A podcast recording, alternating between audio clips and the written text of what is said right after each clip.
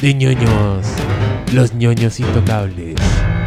¿Quién, quién es Elliot Ness aquí, de nosotros?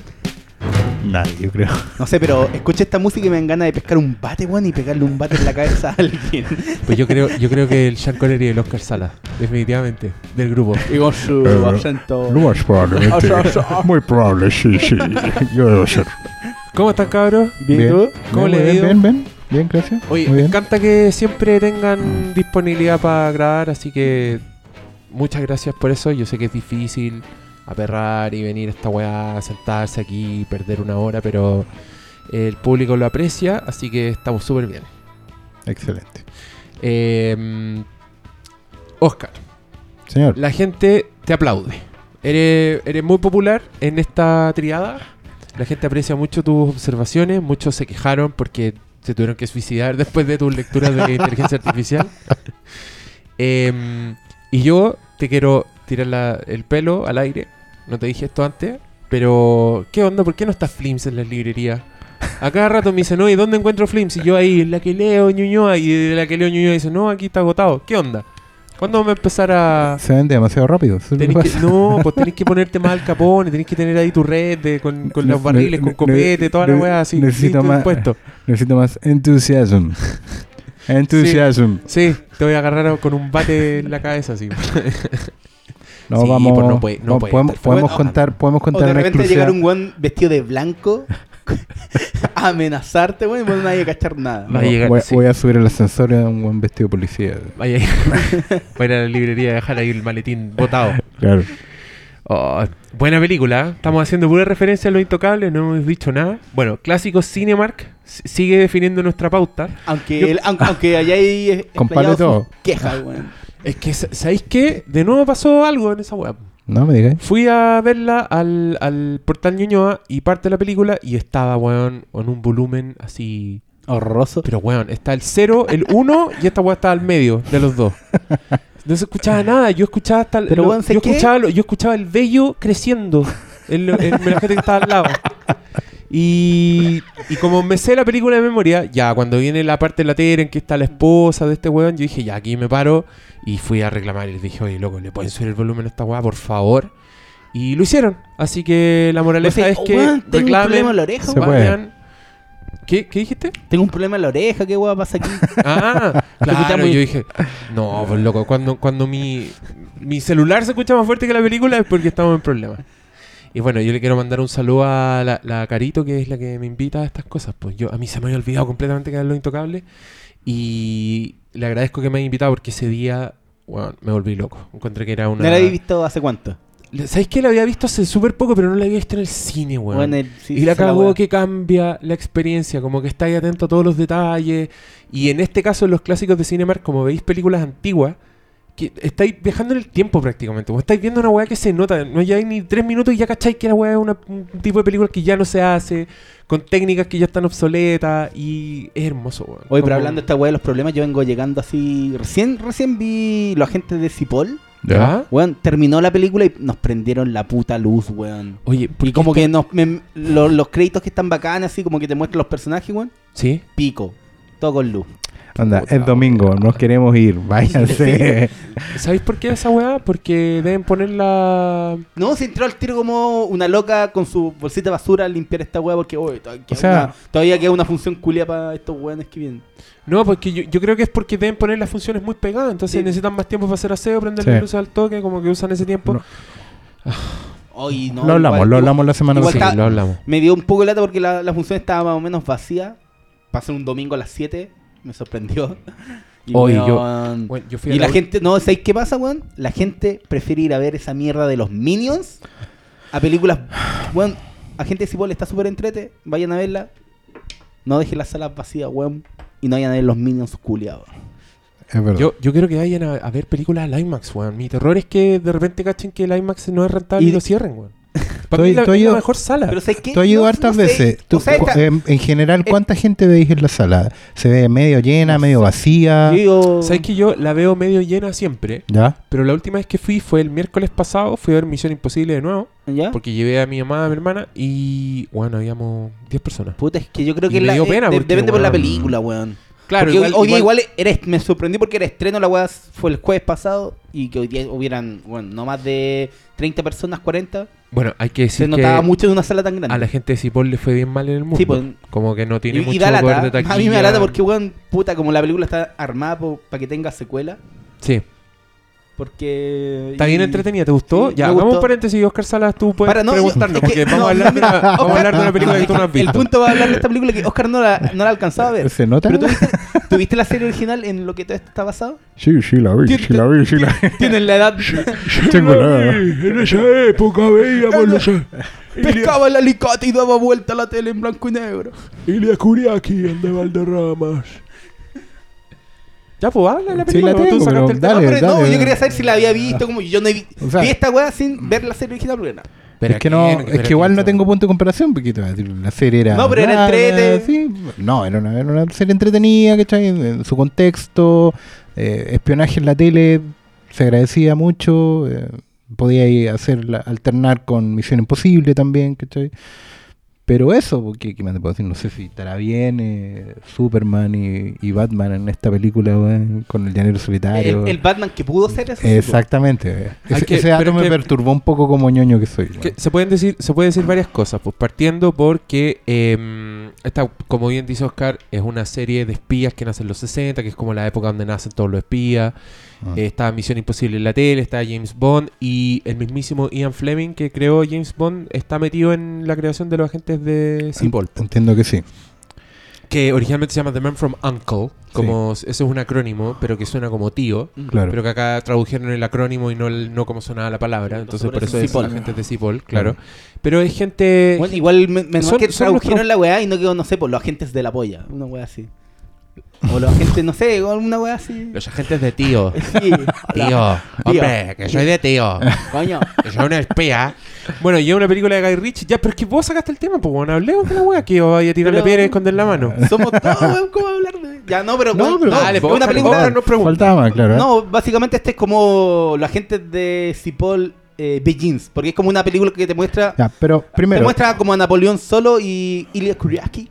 Como Así que te muestra los dos personajes, están cómo bien- se conocen. pero está ambientada, es de época, es Sí, como pues, está pero pleno- Mad Men de espías. es Pero como- cuenta bien la weá, pues. Sí, pues, es, es de los 60, Ya. y- pero la gracia es que uno es un espía gringo y el otro es un espía ruso.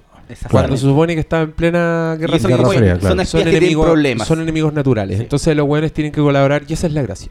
Que igual es lo que viene haciendo Guy Ritchie hace rato, son como No, y digamos que básicamente los mejores momentos de la película es como te muestran los contrastes, como el ruso tratando de entrar a una puerta así con sus implementos de espía. Por supuesto. Y al otro lado tenía el gringo que tiene su y como que se tiran Pateando la puerta. sí. Y como que ¿Te- te- tampoco te acordaste? dando cuenta, ah, tú tenés como fortalezas para ¿Te acordaste de cosas como eh, Danco el Rojo Vivo? No, o sea, Tango y Cash. Esta weá, por el estilo, por la onda que le da Gay me, me- me recordó la estafa maestra, weón. O sea, en Eleven. Es que como sí, que po. el tipo Ya. de... quiere, quiere ser como personajes así suaves, smooth, Sí, que slick. que tiene Ya, onda. claro. Y son todo, Tiene- y como con un ritmo, Y- y como con la esa música así-. Tiene, entonces tiene todos los tics de Richie, como el Sí, cine como que tiene- hondero. No, y tiene la edición hasta la raja, weón, de la película. Como...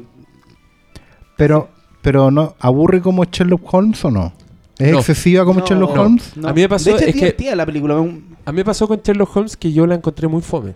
Pese a que, Sí. weones, tenías a Robert Downey Jr., tenías una weá muy entretenida, muy armada, pero yo encontraba fome, ¿no? Pero no tú me cachas que más interesaban encima cuando salió el Sherlock Holmes de Ritchie estaba cagado porque estaba recién saliendo el de la BBC, po. Entonces uno Sí. decía, puta la weá, weón, hicieron saliendo tan estos gringos bien, culiados. lo hicieron tan bien los ingleses. Sí, entonces era pero, como- pero no solo eso, como que también las historias estaban Sí. mal. Pero acá, no, era fome. puta, sí. acá está entretenida. La estética de los 60 está a la raja, como que es para ir a puro gozar mirando cómo se No, ven como, esos de repente como que tiene una misión al principio de la película en Berlín y como que recrean el muro y, y bueno, bueno, la zorra. Y además queda como, queda como sentado para hacer secuelas y todo eso. De- es que Sí, ¿lo. ¿lo contamos? Es que, es que como se arma el Sí, equipo. pues, el, el como equipo que terminada, hay- estos son No, los es que, es que te lo pregunto porque hay gente que le gusta, o actualmente le gustan mucho las franquicias, ¿cachai? Entonces, De hecho, es que esto está pensado para, fran- para franquicia. Entonces, franquiciarlo, claro. me, me alata que la weá haya resultado bien, pero la gente no haya respondido porque, no sé, pues estaba más preocupada de ir a ver Los cuatro fantásticos. No, los cuatro fantásticos. hoyo. Claramente, pero claramente lo hicieron pensando en franquicia. Sí, y a mí me da lata porque Mm. Armie Hammer encuentro que el weón es seco. Y En puta, la ha estado red en social lo hizo ya. muy bien y hizo el llanero Y- solitario que a mí me gustó. Yo sé que, Que soy el único. Yo sé que soy el único en esta mesa que le gusta esa película. A mí me Así gustó. es. pero, Pero, a la o sea, a mí a la le fue, le fue como como el hoyo. un poco Johnny Depp, en esa película. Le fue como el hoyo Sí, y a esta weá también le fue como el entonces Armie Hammer no parece que no tiene. No. Igual a mí me emocionó viendo la posibilidad de, de Superman vs Batman antes de Superman vs Batman. ¿Cierto? Porque Bueno, este, bueno, para la gente que no sepa, Armie Hammer fue el, el actor que había escogido George Miller para hacer de Bruce Wayne y de Batman en su Liga de la Justicia Fallida. Entonces aquí está actuando este Batman con el Superman de Zack Snyder y uno ¿sabes qué? que Y más ñoño encima- dice... No, y, y en esta película lo bueno es que en Henry Cavill como que te muestra que igual el weón puede ser más de lo que han mostrado en Man of Steel, weón. Bueno, yo quiero decir algo sobre Henry Cavill. Yo sé que me van a agarrar por el huevo. Me ya. encontráis rico. Yo sé que voy a comprometer mi, mi, mi famosa heterosexualidad. Pero ¿qué onda ese weón? Ese weón es una escultura griega. Al weón le muestran la cara y me da rabia su simetría, weón, la perfección de su mentón, sus ojos soñados. ¿Qué onda el weón perfecto, weón? Es como, Dios, qué weá. Como, claro, espolvorea y encanto en los pobres weones y a este weón así Todo. como que todo, ahí está. Y el weón actúa bien, tiene como ese, el acento gringo, el weón es inglés. El weón tiene así forro de Superman, ¿cachai? Y el weón sale con esas fachas y se sube al auto y no se le mueve el pelo, weón. Esa weá es, es muy... Es muy Hollywood, es como el Hollywood clásico. Yo por eso encuentro que tú te acordáis de la gran estafa, porque la gran Sí, estafa es que sí, pues, son igual de pornográficos los antiguo. así, Brad Pitt es como ya ridículo, sus trajes, el Bueno, estilo del. Y, eh, bueno, echándote una manito en esa en ese Para no dejarme haciendo el ridículo. Claro. No, es verdad, es, es verdad. porque Yo creo que hay un, hay, un, hay un tema de casting en el Cipol viéndola desde fuera eh, que no deja de ser menor porque tú tenés razón, son- los tipos son demasiado hollywoodenses clásicos. Porque Armie Hammer tampoco es un weón así que, O sea, que lo agarraste de la esquina. Armie Hammer es un weón que mide como 1.90, que el weón también tiene forro de dios griego, y el weón tiene una voz así que es de Hollywood, es Sí, como po. el weón que habla. O sea, tú esa película por ahí hecho, no sé, con Cary Grant y Robert Taylor en los años 40. una Exacto, sí, de hecho leí, leí que el casting original de Henry Cavill era George Clooney. O sea, el, están apuntando a eso, ¿cachai? Al Claro. weón que te, que, que te es como la estrella del clásica, Star System el, clásico. El weón que tú lo veis y decís, Hollywood, este weón no puede existir en otro universo que no sea el del Silver Screen. Exactamente. Y Henry Cavill la cagó. Y ahí, y de hecho yo viendo esta weá me puse a pensar, dije, que es bacán esa weá en, en los cómics de Superman, porque el weón es un extraterrestre, ¿cachai? Es un kryptoniano. Entonces yo me preguntaba, como hizo Richard Donner, que yo aquí a Oscar Sale le brillan los ojitos, porque le gusta hablar de estas cosas. Los weones pusieron de papá de, de Superman a Marlon Brando. Así que el weón era otro kryptoniano culiado así del, de Hollywood, ¿cachai? Sí, Todo, el- todo el público femenino va a estar de acuerdo. Por supuesto, estamos hablando de- del Marlon Brando que salía con polerita, No, pues, gritando y- ahí. y de los años Era- 50. era- exacto, no, No, pues. estamos hablando del guatón pelado que, que, Que terminó que mataba a, a Martin Sheen. No, pero era como, weón. Máxima era como. En, era post, weón. Su, eh, papel de más reconocimiento porque Superman del 78. Así fue es. después el padrino, weón, que el weón ya está. No solamente era, era el weón era como la estrella de Hollywood, weón. Bueno, de Claro, hecho, porque De hecho, ese- weón, entonces, el- eso- a ese eso weón le que- pagaron por todo. de- Eso es lo que yo pensé. Yo pensaba, ya, eh, los buenos hicieron eso, como que los kryptonianos son unos dioses griegos, pero era el Wataka, el Russell Crowe, el papá. Ahí se cayeron, ¿o no? Faltó Ba- ahí, sí. podría haber sido... bastante de Y Barbón, el weón. No, Puta, y, como que Russell Crowe nunca fue parte del Star System, ¿cachai? No, Russell. Crowe es un actor que, que tú lo, lo entroncáis más en, en este cine más, más turbio, ¿cachai? Más, más como de los 70. No, y además que el weón ¿cachai? tiene como pinte cochinón. O sea, de- desde Russell su gran... es de los nuestros. de- claro, Eso es lo que uno lo ve, weón.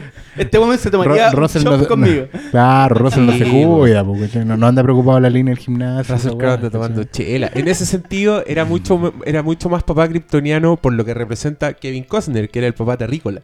¿Cachai? Y que de hecho ahí lo conectamos un poco con la película que vamos a hablar con Los Intocables, que me impresionó, de hecho pensé algo parecido.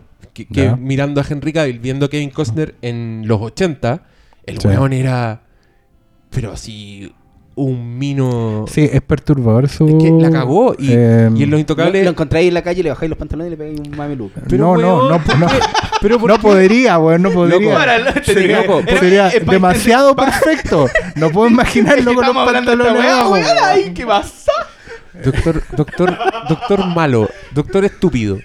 ¿Por qué no podemos hablar de la belleza de un weón sin que habléis de dejarle los pantalones y Yo el estoy pico? poniendo el pensamiento ¿Qué que onda? tiene Juan Pérez en este momento que me está escuchando en este podcast. Doctor No, Malo. Lo, siento a nuestra audiencia. Doctor Malo, la voz de la alcantarilla. La voz de la alcantarilla. Tengo que ser la voz de la alcantarilla en esta wea. Sí, estamos hablando de Hollywood, de cánones de belleza, de buenos hermosos. ¿Y quién, quién habla de bajar los pantalones? El doctor Malo. Mándenle un saludo en Twitter, arroba doctor Malo. Mujeres que no estén escuchando, defiendan lo suyo. ¿Han escuchado, ¿han escuchado ustedes a las mujeres hablar de lo, de lo rica que es una mina y decir, weón, Rihanna, Rihanna es bella? Llega una mina entre medio y dice, sí, yo le dejaré los pantalones, yo voy a llorar". No, no, ¿cierto? Porque se puede hablar de belleza, weón, si, eri- si tenía un mínimo de dignidad. Así que, doctor Yo Malo, soy- yo soy indigno. weón. doctor Malo, Yo tú, tú, yo. Yo- tu permanencia, pongo- tu permanencia en este podcast es condicional a partir de ahora. Ese es el casting que tenemos, pues, amigos. Sí, vos. ¿Ya de qué estábamos hablando antes? de Estábamos hablando de actores, de actores que cobran, trabajan dos semanas y cobran 20 millones de dólares por aparecer en la película.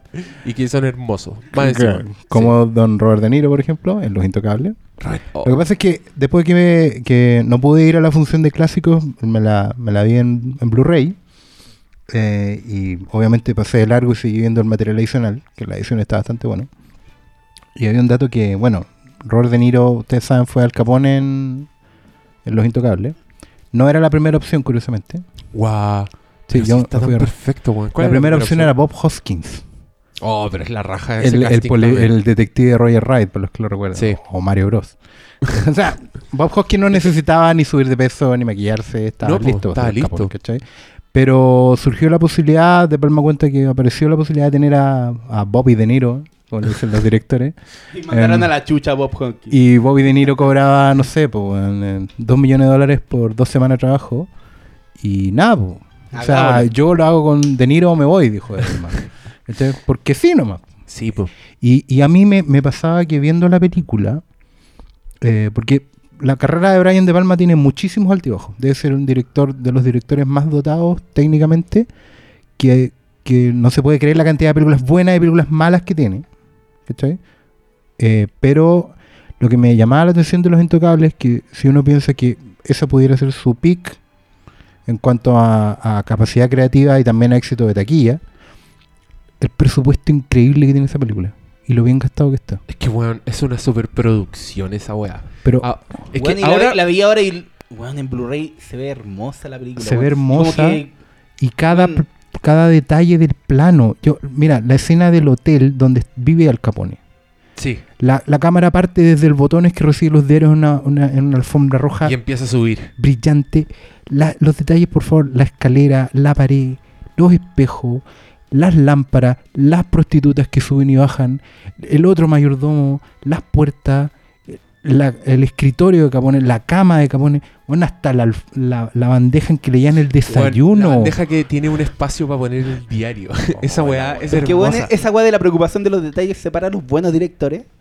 Absolutamente. al del resto, weón. y, y ahí yo Pero si pensaba- cuenta, weón, Pero aquí no solo eso, acá agreguemos el valor de un cine que se hacía distinto. Era, era Sí. otra época, ¿cachai? Porque acá, cuando los weones en una película actual queréis mostrar el Chicago de los años 30, los weones te van a mostrar un- una composición digital que es impresionante, que tiene un nivel de detalles que veis todo el edificio y al fondo siempre una bandada de pájaros así para mostrar escala, ¿cachai? Claro, para que se note ya, que la mm. es de verdad y hay 200.000 autos cruzando, todos los autos son de época y la como- Ya, un ejemplo como como, que tú- King Kong, po, weón. Ahí tenía un. King Kong, o un ejemplo más relacionado con esto, eh, Road es to Perdition, 30, po, la película ah, de Sam sí. Mendes, que es de mafioso y cuando los guanes llegan a la ciudad, weón, se ve toda esta weá que yo acabo de describir.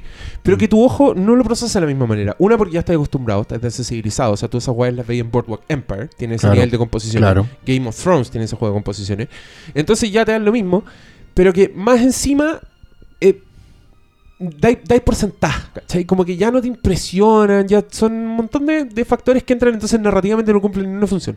Pero en Los Intocables, cuando veis ese mismo plano, el de Chicago, y cachai que los buenos de verdad tuvieron que construir un pedazo de ciudad, y que hasta el auto que está pasando por allá al fondo es un auto que existe, que los buenos pintaron, que redecoraron y que un weón va manejando dentro disfrazado, es otra weá. Y te das cuenta que lo- los dobles, los extras, actúan, porque Sí. tienen que estar en personaje, ¿cachai? Sí. Y a Brian De Palma le encanta esa weá. Y esa weá es muy Hitchcock, es muy cine antiguo. Cuando el, el ponte tú, los lle- entran a la casa de, de Elliot Ness, creo, y hay unos cabros chicos afuera que están jugando. Sí. y están disfrazados y que los buenos están actuando. Están Sí, claro. una escena De hecho, en, la- el- en el hotel la, eh, tú podéis ver una mini historia con las prostitutas que entran y salen de las piezas. Sí. Si te fijáis, que, eh, tienen un rollo ahí y además te presenta personajes. Porque aparece el, el- el mafioso que va a morir en la escalera después, aparece el contador. Exacto. Que acaban de terminar una reunión onda de, de- de negocio, están Sí. todos ahí y te los presenta. O sea, la escena no es solo para lucirse y más encima que bueno, traen una, una cámara en un plano secuencia completo, ¿cachai? que sube contigo. No, además te- tiene una función narrativa importante. Aquí están todos los personajes, todo el crew de Capone está aquí.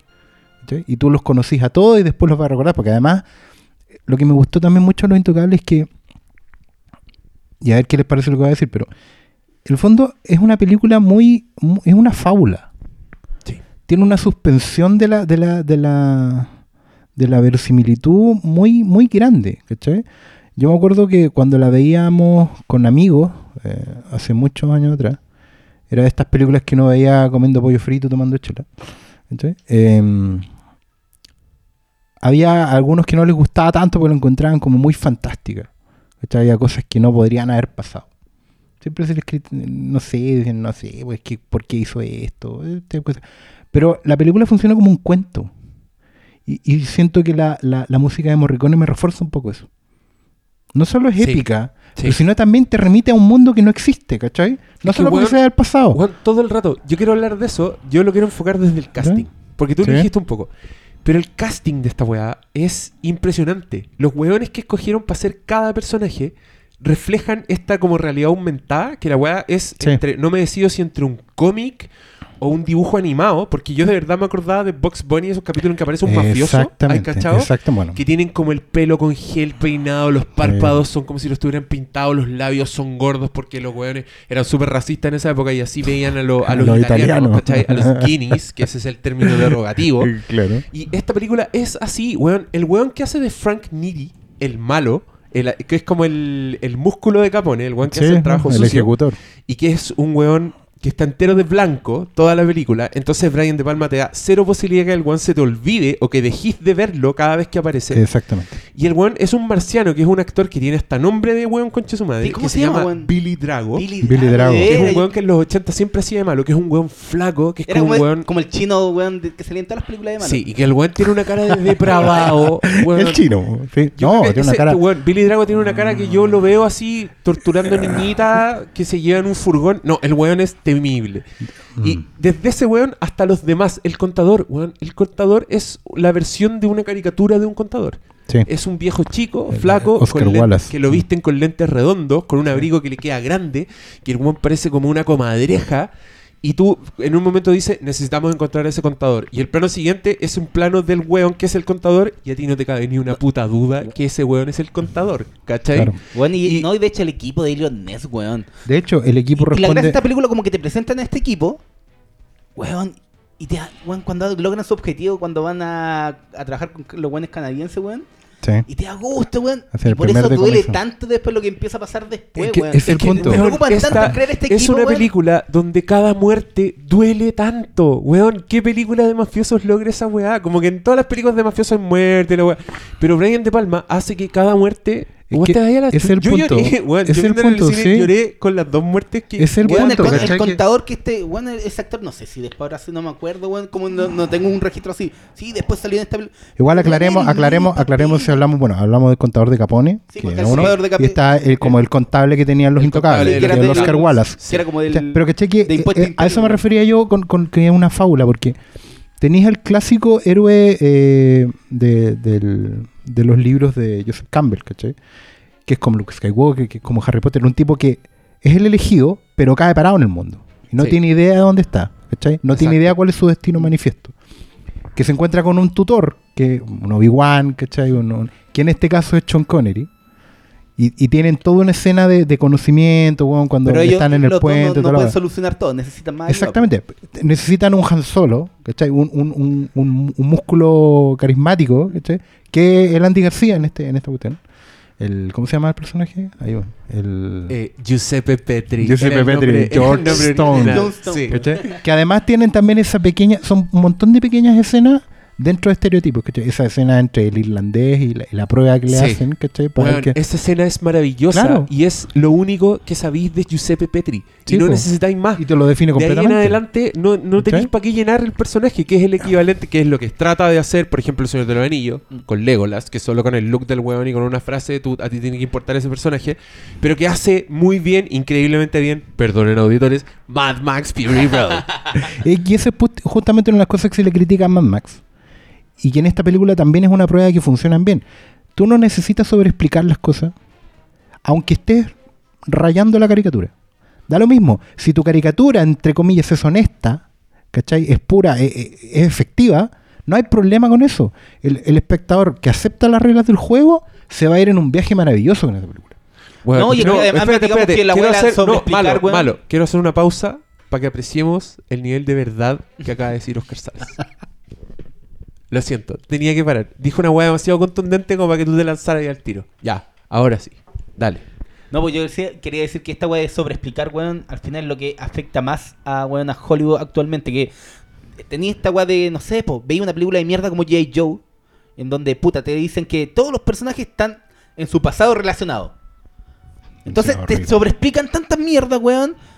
Y el problema, weón, de Hollywood es que trata a la audiencia como weona. Claro. Y, la- De y hecho, el problema es que la audiencia, con, con lo que muestra, O con la- las señales que muestra con la entrada que está comprando, hueona, weón.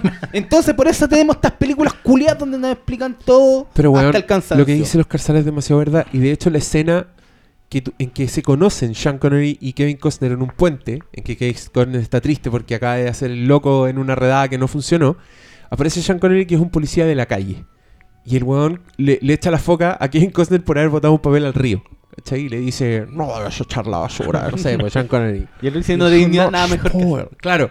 Y tienen como un intercambio en que el Sean Connery es tan seco que se da cuenta que Kevin Costner va armado.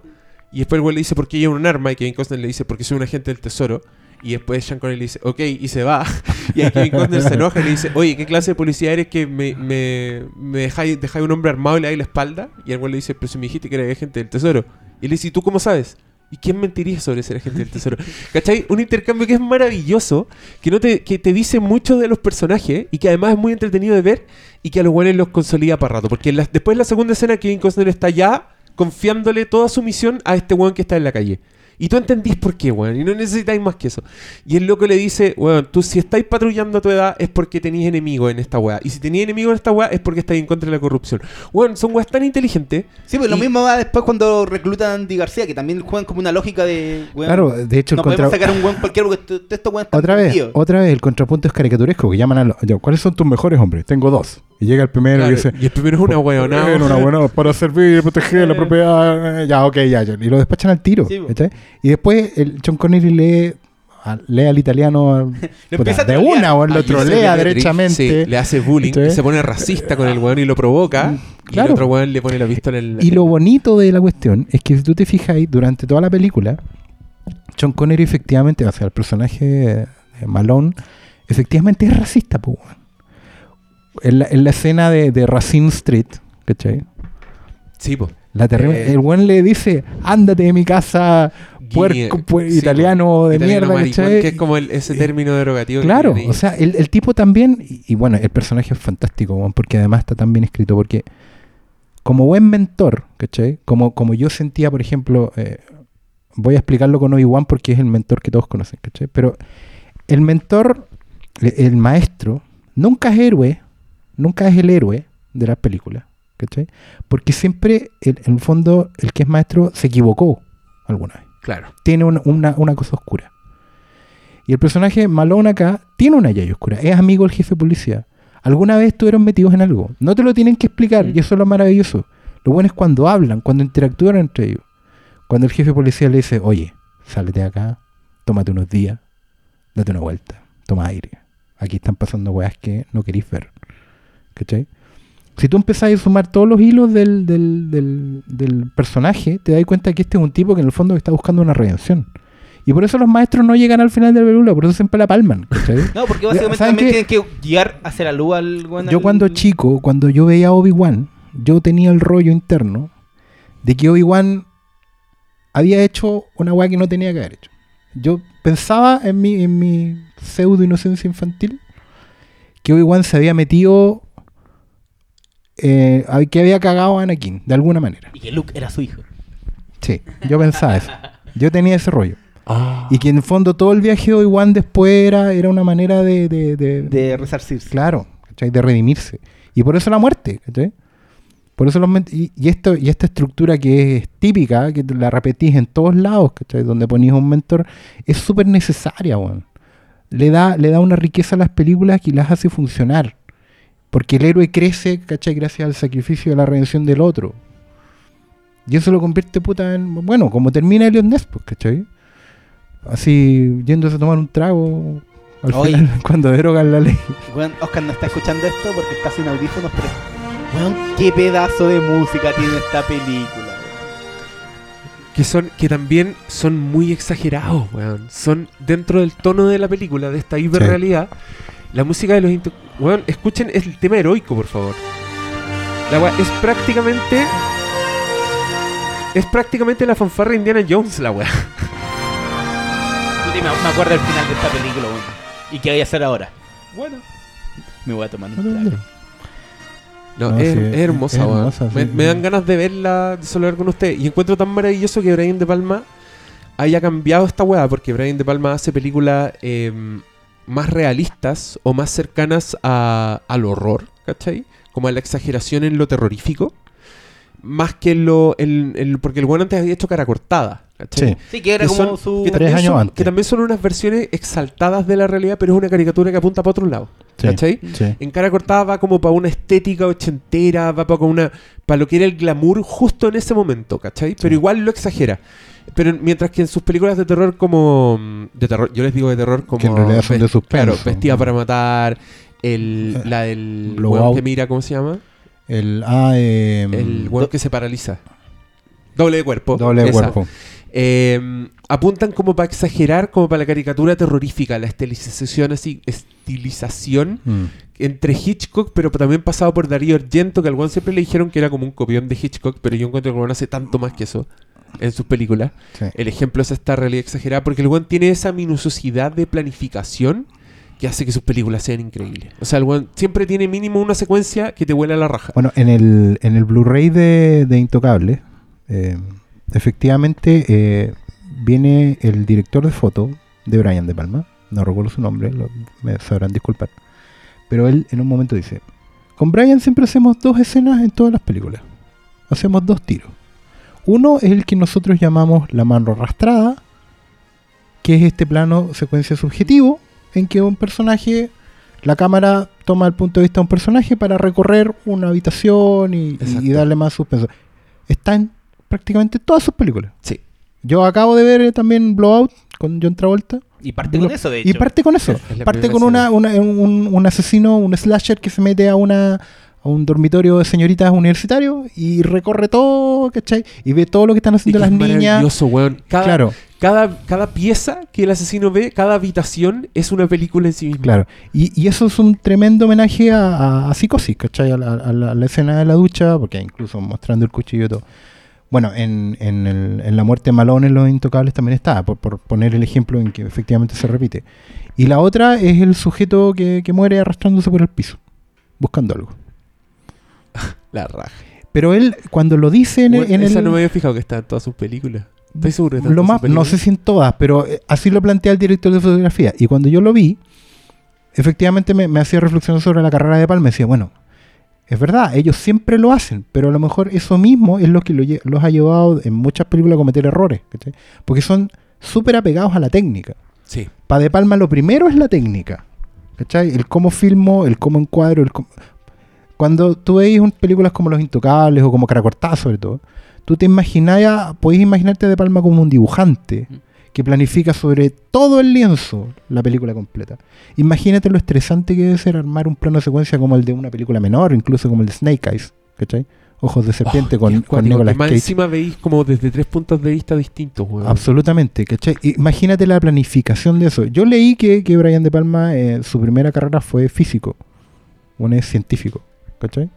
Entonces, efectivamente estamos hablando de un tipo que probablemente no le importa mucho el guion, probablemente no le importa mucho la- el, devenir de la trama, pero lo que sí le importa es la ejecución. Pero tú cachai que ¿Cachai? igual se le considera dentro de todo como que el gran el, como que el gran director de hacer remake, pues bueno, no solo en los remakes de eh, formales como Misión Imposible o Lo Intocable, sino también en las otras películas tiene tantos guiños, claro. que no sé, pues weón, Blowout también, ¿cachai? Los guiños a Hitchcock, weón, y en toda su filmografía hay tanto cine, weón, que el weón exuda, Mm. que el weón está rehaciendo y, y readaptando cosas para sí mismo, weón. Sí, auditores, yo creo que, se, que se sepan de lo que estamos hablando. Si no han visto películas de Brian De Palma o no se acuerdan, métanse a YouTube o a cualquier parte y busquen las secuencias de Palma y por favor veanlas enteras. Si, si, si no les molesta verlas fuera de contexto, si prefieren ver las películas, la raja, vean las películas. Pero si quieren saber de qué estamos hablando estas escenas, busquen, por ejemplo, la secuencia de Blowout, en que John Travolta,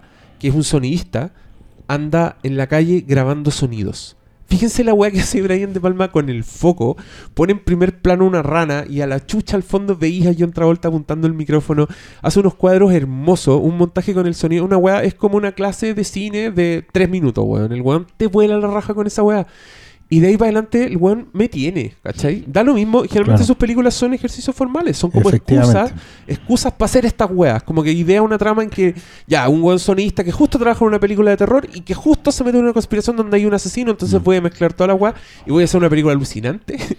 entonces, esa- esas weas a mí me pasa que ya dan lo mismo. Como que no puedo encontrar mala Sí. una película de A Brian mí, De Palma, a mí me pasó eso mismo con la última película de Palma que vi en el cine que se llamaba Mujer Fatal. Sí, pues, Que es una película que tuvo que hacer en Francia, porque ya de Palma, la verdad es que en Estados Unidos nadie le pasa, le pasa plata. Que tuvo que ser en Francia, con capitales así de mucha gente. eh, y que tiene también una escena de abertura que es- te vuela los sesos con, con Rebeca Romijn. Cuando, cuando la vean, se van a acordar de mí. bajar los Pero yo- pantalones. Ay, voy pasando por la calle y le bajo los pantalones. Pero sí, la película en ese sentido es, te agarra desde un principio y ahí no te suelta. ¿cachai? A pesar de que no es una buena película al final, ¿cachai? Tiene mal devenir, se nota el bajo presupuesto y a lo mejor De Palma en piloto automático, pero De Palma también tiene otras dos cosas más que, que quería recordar. Uno es el uso de la pantalla dividida, Oh, que, a la- que a los críticos también les carga y no sé por qué, pero bueno. Es que, ¿cómo te puede cargar si está tan bien hecho? Bueno, Ah, bueno, y, lo, dale. y lo otro es como, pues, sobre todo en sus primeras películas, eh, esta como mirada media, media torcida, pervertida de, de la boyerista del, del- de la vida, ¿cachai? Siempre, siempre en las películas de Palma hay alguien haciendo alguna cochinada, weón, hay alguien que es Siempre medio son pervertido. personajes que miran muchas Siempre- weas, que andan en weas raras, que se, se acercan como al lado oscuro, así son weones infieles, son weones corruptos. Pero este, este- siento que estamos hablando de un De Palma que es como el De Palma puro, como puro De Palma, el weón que hace estas películas de su cabeza. Y también Sí, está claro. el De Palma artesano, que es el weón que hace películas para Hollywood con grandes presupuestos. Y ese weón también tiene weas muy interesantes. De hecho, Los Intocables yo creo que es la mezcla perfecta de las dos weas. Efectivamente, yo te, te iba a mencionar eso porque estuve revisando eh, quién había escrito como los grandes éxitos de Palma, de, de Palma.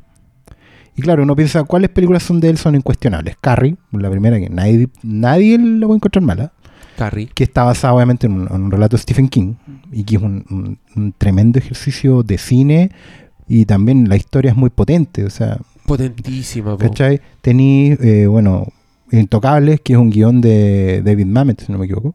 Ah, sí, Está adaptado, ¿cachai? Y estaba viendo eh, Carlitos Wave, de Tu Atrapado por su pasado, que para mí también una joya. Eh, David y- Koepp. que- Yo- yo me es tiré que también está David Blow Up. ¿cachai? Los medios guionistas. Claro, y, Blow- y cara Blow Up cortada, es más- y cara cortada, más y cara, cor- cara cortada cortada es Oliver también, Stone. Cara cortada Oliver Oliver Stone, Stone. ¿cachai? Y bueno, Blow Up eh, sería como la, entre comillas, la excepción porque está escrita por, por De Palma, ¿cachai? Y De Palma como que tiene un par de historias que siempre repite. Estaba leyendo que esta película que hizo eh, Pecados de Guerra con Michael J. Fox Y Sean Penn. y Sean Penn, ¿cachai? Eh, en paréntesis, también eso le pasa a De Palma, que como cuando agarra un actor no lo suelta hasta que se pelean, le pasó con Pacino, le pasó con Penn, le pasó con Travolta al principio, Travolta sale en Carrie, después en Blow Up, ¿cachai? La raja. Y John Lithgow sale en varios. John Lithgow, pues le hizo una película solo con él, que todo el mundo Demente. es demente, que no es, no es mala, weón, tiene una secuencia de la puta madre. Al Sí. final, cuando tiran la guagua para abajo y los buenos van cayendo, estás pasando mil weas en cámara lenta. Demente es una película de los 90 ya de Palma que siempre Oh, puedes encontrar en VHS. weón. Demente, y Demente tiene un final de la puta madre que es muy parecido al final de Carrie, que es como un último, ¿sabes qué? Ándate a la chucha, eh, ritmo cardíaco del espectador. Toma, Sí, aquí tenéis. Quememos todo, sí, es verdad. Es un combo en los eso. Qué bonito, weón. Ay, me dan muchas ganas de ver esas weas de Palma. Pero claro, también está el. mm, Ese, el de Palma más Hollywood, que fue el que hizo estas weas como cara cortada, que era una, era una superproducción Claro, de Hollywood. y, y. Misión Como Imposible. po, Un weón. tentpole, Misión Imposible. la, primera. El Carlitos Way, también. Esa wea es, También es era un- Hollywood, es Al claro. Pacino, lleva una historia de mafia. Que esa wea también me gusta mucho de, de Palma, que se ha metido con la mafia varias veces, pero siempre es una versión completamente distinta de la mafia. Siempre es distinto, eso es muy Eh, cierto. tenéis cara cortada, tenéis Los Intocables y tenéis Carlitos Way. O sea, Claro. weón, son universos completamente distintos. Pero se nota que está el mismo weón detrás y, y las tres tienen unas secuencias así No, increíbles. Las de las de Carlitos Way, weón, son todas. Yo me acuerdo de haber leído muy chico, en mi adolescencia, un artículo que te explicaban cómo el weón había hecho la secuencia del, del- de la mesa de pool de Carlitos Way ¿Ya? que es una secuencia hermosa en que el buen acompaña a su primo. Carlito acaba de salir de la cárcel, era un mafioso que alguna vez fue brígido, pero ahora el buen se quiere retirar, no está ni con nada. Acompaña a su primo a un intercambio de droga y Al Pacino, que es más experimentado, cacha que al primo le van a tender una trampa. Entonces el buen empieza a mirar quiénes están en la sala y ve que hay un hueón acá, ve que hay una puerta donde hay un hueón que no sale, que se, que mantiene escondido, ve los otros tres hueones y el hueón, para cachar, para ver mejor, les dice le voy a enseñar una jugada de pool. Y hace que los hueones se sientan de, de- se pongan de ciertas posiciones y se pone justo delante del hueón que tiene unos lentes con cristales. Entonces el hueón ve en el reflejo todo lo que está pasando. Esa hueá que yo acabo de escribir, que es una lata, La Weón, en película es la zorra y entendís todo lo que está pasando. Y este artículo que yo leí explicaba que ese, esa escena había tenido que armarla con un programa de arquitectura en un computador. Y yo leí esa weá en los 90 y era como, wow. Un científico. He went science on that bitch. Te- Tenéis claro, tenéis a un, un hombre de ciencia haciendo cine. ¿Cachai? La no, no, o sea, olvídense el corazón, tripa, nada. El man es, es- no, Pero- no vamos a decir un robot, pero pero, efectivamente. pero no- aún así funciona, weón. Aún así, a mí en Carlitos, wey, ponte tú, sus personajes me importan demasiado, weón. Yo Ah, sufro por. Carlitos. ¿Cómo no? Y más encima la weá está armada como una tragedia. Entonces te muestran que el weón muere en la primera escena. Y después tú estás ahí dos horas sufriendo y pensando que ojalá se salve, ojalá se salve Carlito Brigante y, otra, from y, the otra, Bronx. y otra vez el soundtrack te hace pedazos. po. Ahí venía esa canción de Joe Cocker que podéis criticar y todo lo que era de Joe Cocker. Pero esa canción. Esa canción. así como está armado, weón. Más encima como está armada esa película es como... Weón, el weón ya lo llevan como una camilla. eh, la camilla como que queda atrapada. Y toda la película... Como que te das cuenta que es como un, un recuento desde en ese pequeño Es como, segundo, es como weón. recuerde Más su vida. Y, y como que la primera vez que, te- que viste la película está con blanco y negro y después te muestra la misma como en, en color. Y Sí. como que te vuelve a retomar. Oye, weón, es como un... Oye, y salen tantos personajes notables en esa weá. Sí, Eres uno detrás de otro, uno Sí. detrás de otro. Cuando aparece la Lane, que La era amigo Lin. Mortensen, y que era un weón que está en silla de ruedas. Y el weón es súper penoso, como le dice, ¡Look at me, Carlito, look at me! y, es, y es Vigo Mortensen ese weón. Y cuando le dice, ¡Oh, Carlito, I'm sorry! Y, y por El- cel, weón. Al Pacino se da cuenta que... el, el guatón por cel. Ay, por po, cel, po, weón. Y sale. Actúa como el hoyo Y dice, pero- pero da lo mismo. Pero, como weón, es por ser. Es por y haciendo un personaje que es un mafioso. Y el weón en una escena le dice, perdón, No, yo aquí voy a... No, y, y esa Voy a decir película, todas las la frases que escena me sé. final de la persecución. Déjame, Escuchemos a, a la escena. Ahí weón dice, por ser le dice a Carlito, Benny es hijo de puta, que por un dólar es capaz de matar a la madre. Y al Pacino le dice, most people will. Benny Blanco from the Bronx. Uy, la. No, weón, pero en- en Carlito, weón, la escena del, del tren, weón. O sea, del, del metro. La persecución Ay, que es parte en el metro, que los mafiosos se dan cuenta que era el one que estuvo cuando Seinfeld culiao. No, no sé si se llama Seinfeld. ¿Seinfeld? No, pues Seinfeld es un sitcom. el abogado de Carlito. Eh, el abogado de Carlito de Penn. de- Tenemos- que tener más a mano esta información. Ya, pues, A hablen. Los buenos lo empiezan, se dan cuenta que él es el asesino y deciden echárselo. Y Carlito Claro. se escapa desde su club hasta la estación que es Gran Central, ¿o no? Parece que sí. donde la está esperando su esposa y el buen tiene que llegar, tiene que llegar y los buenos lo van persiguiendo y se meten a un tren y los buenos sacan las pistolas. Otra cosa- Y, Otra y- y cosa- llegan los pacos, no pueden pitearse, se empiezan a escapar. Ay, weón. Otra cosa. de Palma. Kleinfeld, Kleinfeld, ahí está. Seinfeld, igual está así. Ah, al cajón con Brolock. al cajón con el conde Brolock. Sí, aquí voy a poner pum, pum, pum, pum, pum, pum. pum.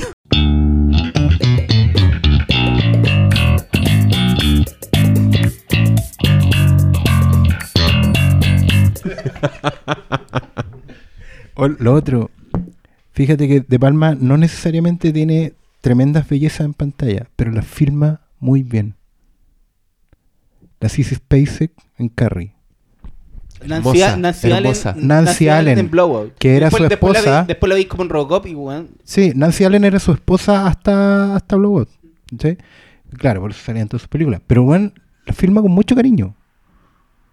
Sí, eso con- eso y es cuático. no- Hollywood como claro, glossy. claro, Igual que cuando y- muestran el mundo de Elliot Ness, weón, la, La- esposa. Esa, Sí. esa weá es como una Que- que, pintura. claro. qué weá la loca. Claro, y la loca no es perfecta para nada, no, es- No, no es po. una starlet, ¿cachai? El, el, eh, de Palma compone, compone con, con, con las mujeres y lo hace muy bien, muy bonito.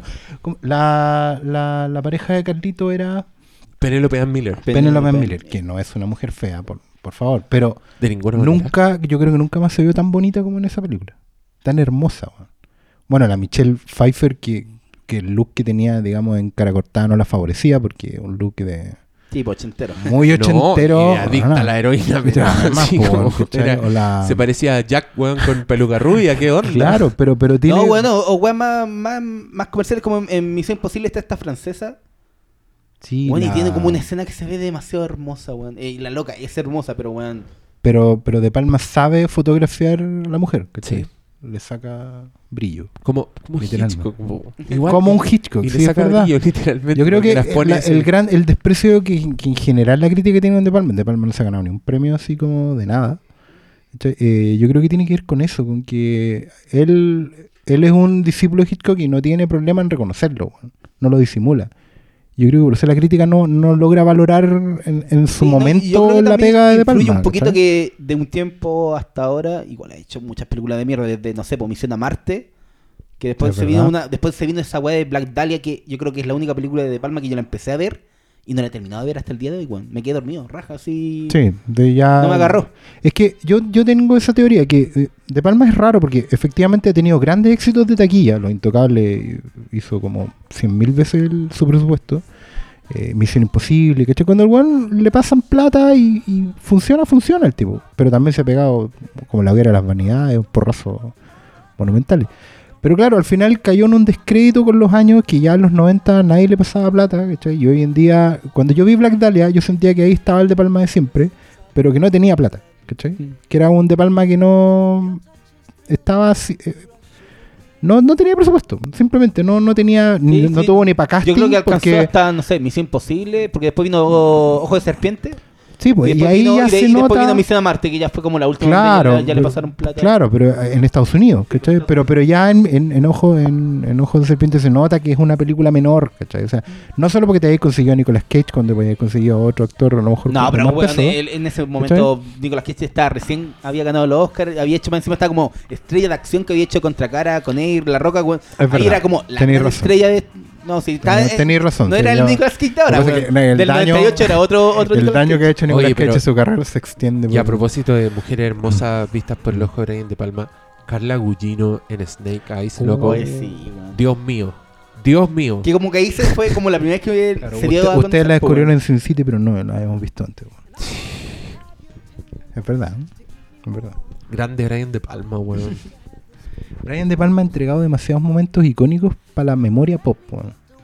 Todos piensan en Misión Imposible, piensan en la secuencia de Ethan Hunt colgando. Sí, que la, que la que se- la Y eso es puro de Palma. silencio. Sí, pues puro, de Palma, weón. Puro de Palma, weón. La el gota en los lentes de Sí. sudor, weón, esa weá es de Palma todo el rato. Y el, el- la manera en que lo previsualizan, esto es lo que vamos a hacer y te vamos- el montaje te hace y te va mostrando la weá en primer plano, como que veis que el- la weá que le pegan al loco tiene un micrófono, ¿cachai? No, y como que la Veis mina el- con el cómo es el lápiz. sensor, el sensor, veis la- el panel digital con la weá.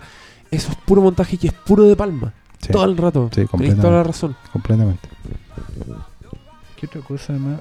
Yo la- quizás la última cosa de Palma, por, por lo menos que venía pensando antes del, del programa, es lo- la, la maravillosa alianza que se dio entre King y De Palma para Carrie, weón. Carrie no solo es una película que... Mira, yo, yo pensaba cuando chico que uno a los 15 años tenía que ver una película. Yo pensaba que era The Wall, ¿cachai? Ya. Para mí como niñito hombre, ¿cachai? Pero yo creo que para una niñita mujer debe ser Carrie, weón. Es imprescindible a, una, a un, un momento de la vida de las personas. No solo porque se trate de, de, de tu, de tu De una mina que Paso- se vuelve loca y los, los mata a todos. claro, pero, habla de otras cosas. pero, pero habla de- del rito de hacerse mujer, ¿cachai? Y de, cómo te relacionáis con eso. No solo porque, por- no sé, sea una buena con el baile de graduación, ¿cachai? O, o que aprenda a distinguir entre amigas y no amigas, sino que encuentro que es una película que tiene un tremendo rollo con el machismo, loco. Hey, weón. Esa- No, que película, se relaciona con, el personaje de la mamá. a pesar de que- una vieja loca, Claro, es que es el punto, ¿cachai? Que a pesar de que los que ejercen la violencia en esa película son todas mujeres, porque es una película donde los hombres son mero instrumentos de adorno casi, weón. Sí. William Cathy y Travolta están para... O sea, de hecho, los dos weones son mostrados como títeres de sus parejas. Absolutamente. Una le pide que lleve Claro. al- a la Carrie al- a la fiesta y la otra le pide que se venguen de Claro, Carrie. ¿cachai? Y si bien todas las mujeres son las que ejercen la violencia en esa película, yo siento que, que hay un subtexto ahí que al final todas eh, están... vienen dañadas por violencia masculina de antes, weón, ¿cachai? Sí, po. Bueno, partiendo por la mamá, obviamente. Partiendo por el origen de Carrie. Claro, por el origen de Carrie, ¿cachai? Que, que puede diferir un poco del de la novela, pero en esencia es lo mismo, ¿cachai?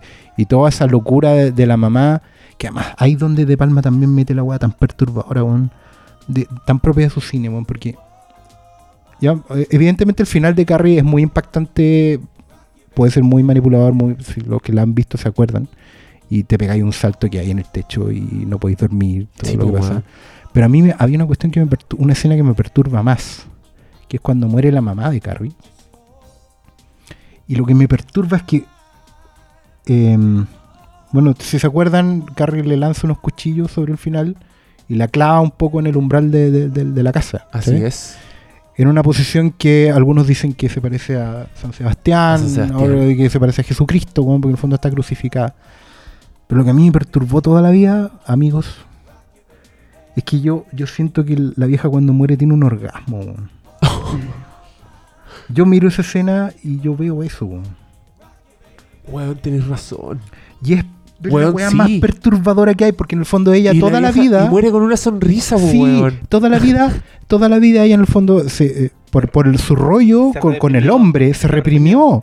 ¿cachai? Y, y- y su rollo era que su hija cometiera el mismo pecado de la carne que ella. Y en el fondo el pecado de ella era que, que moría de calentura, po, weón. Todo el que tenía el demonio weón. adentro, si por eso quiere matar a Carrie también al final. Porque siente que a su hija se le metió el demonio, ¿cachai? Y la quiere matar. Entonces cuando al final muere es como que...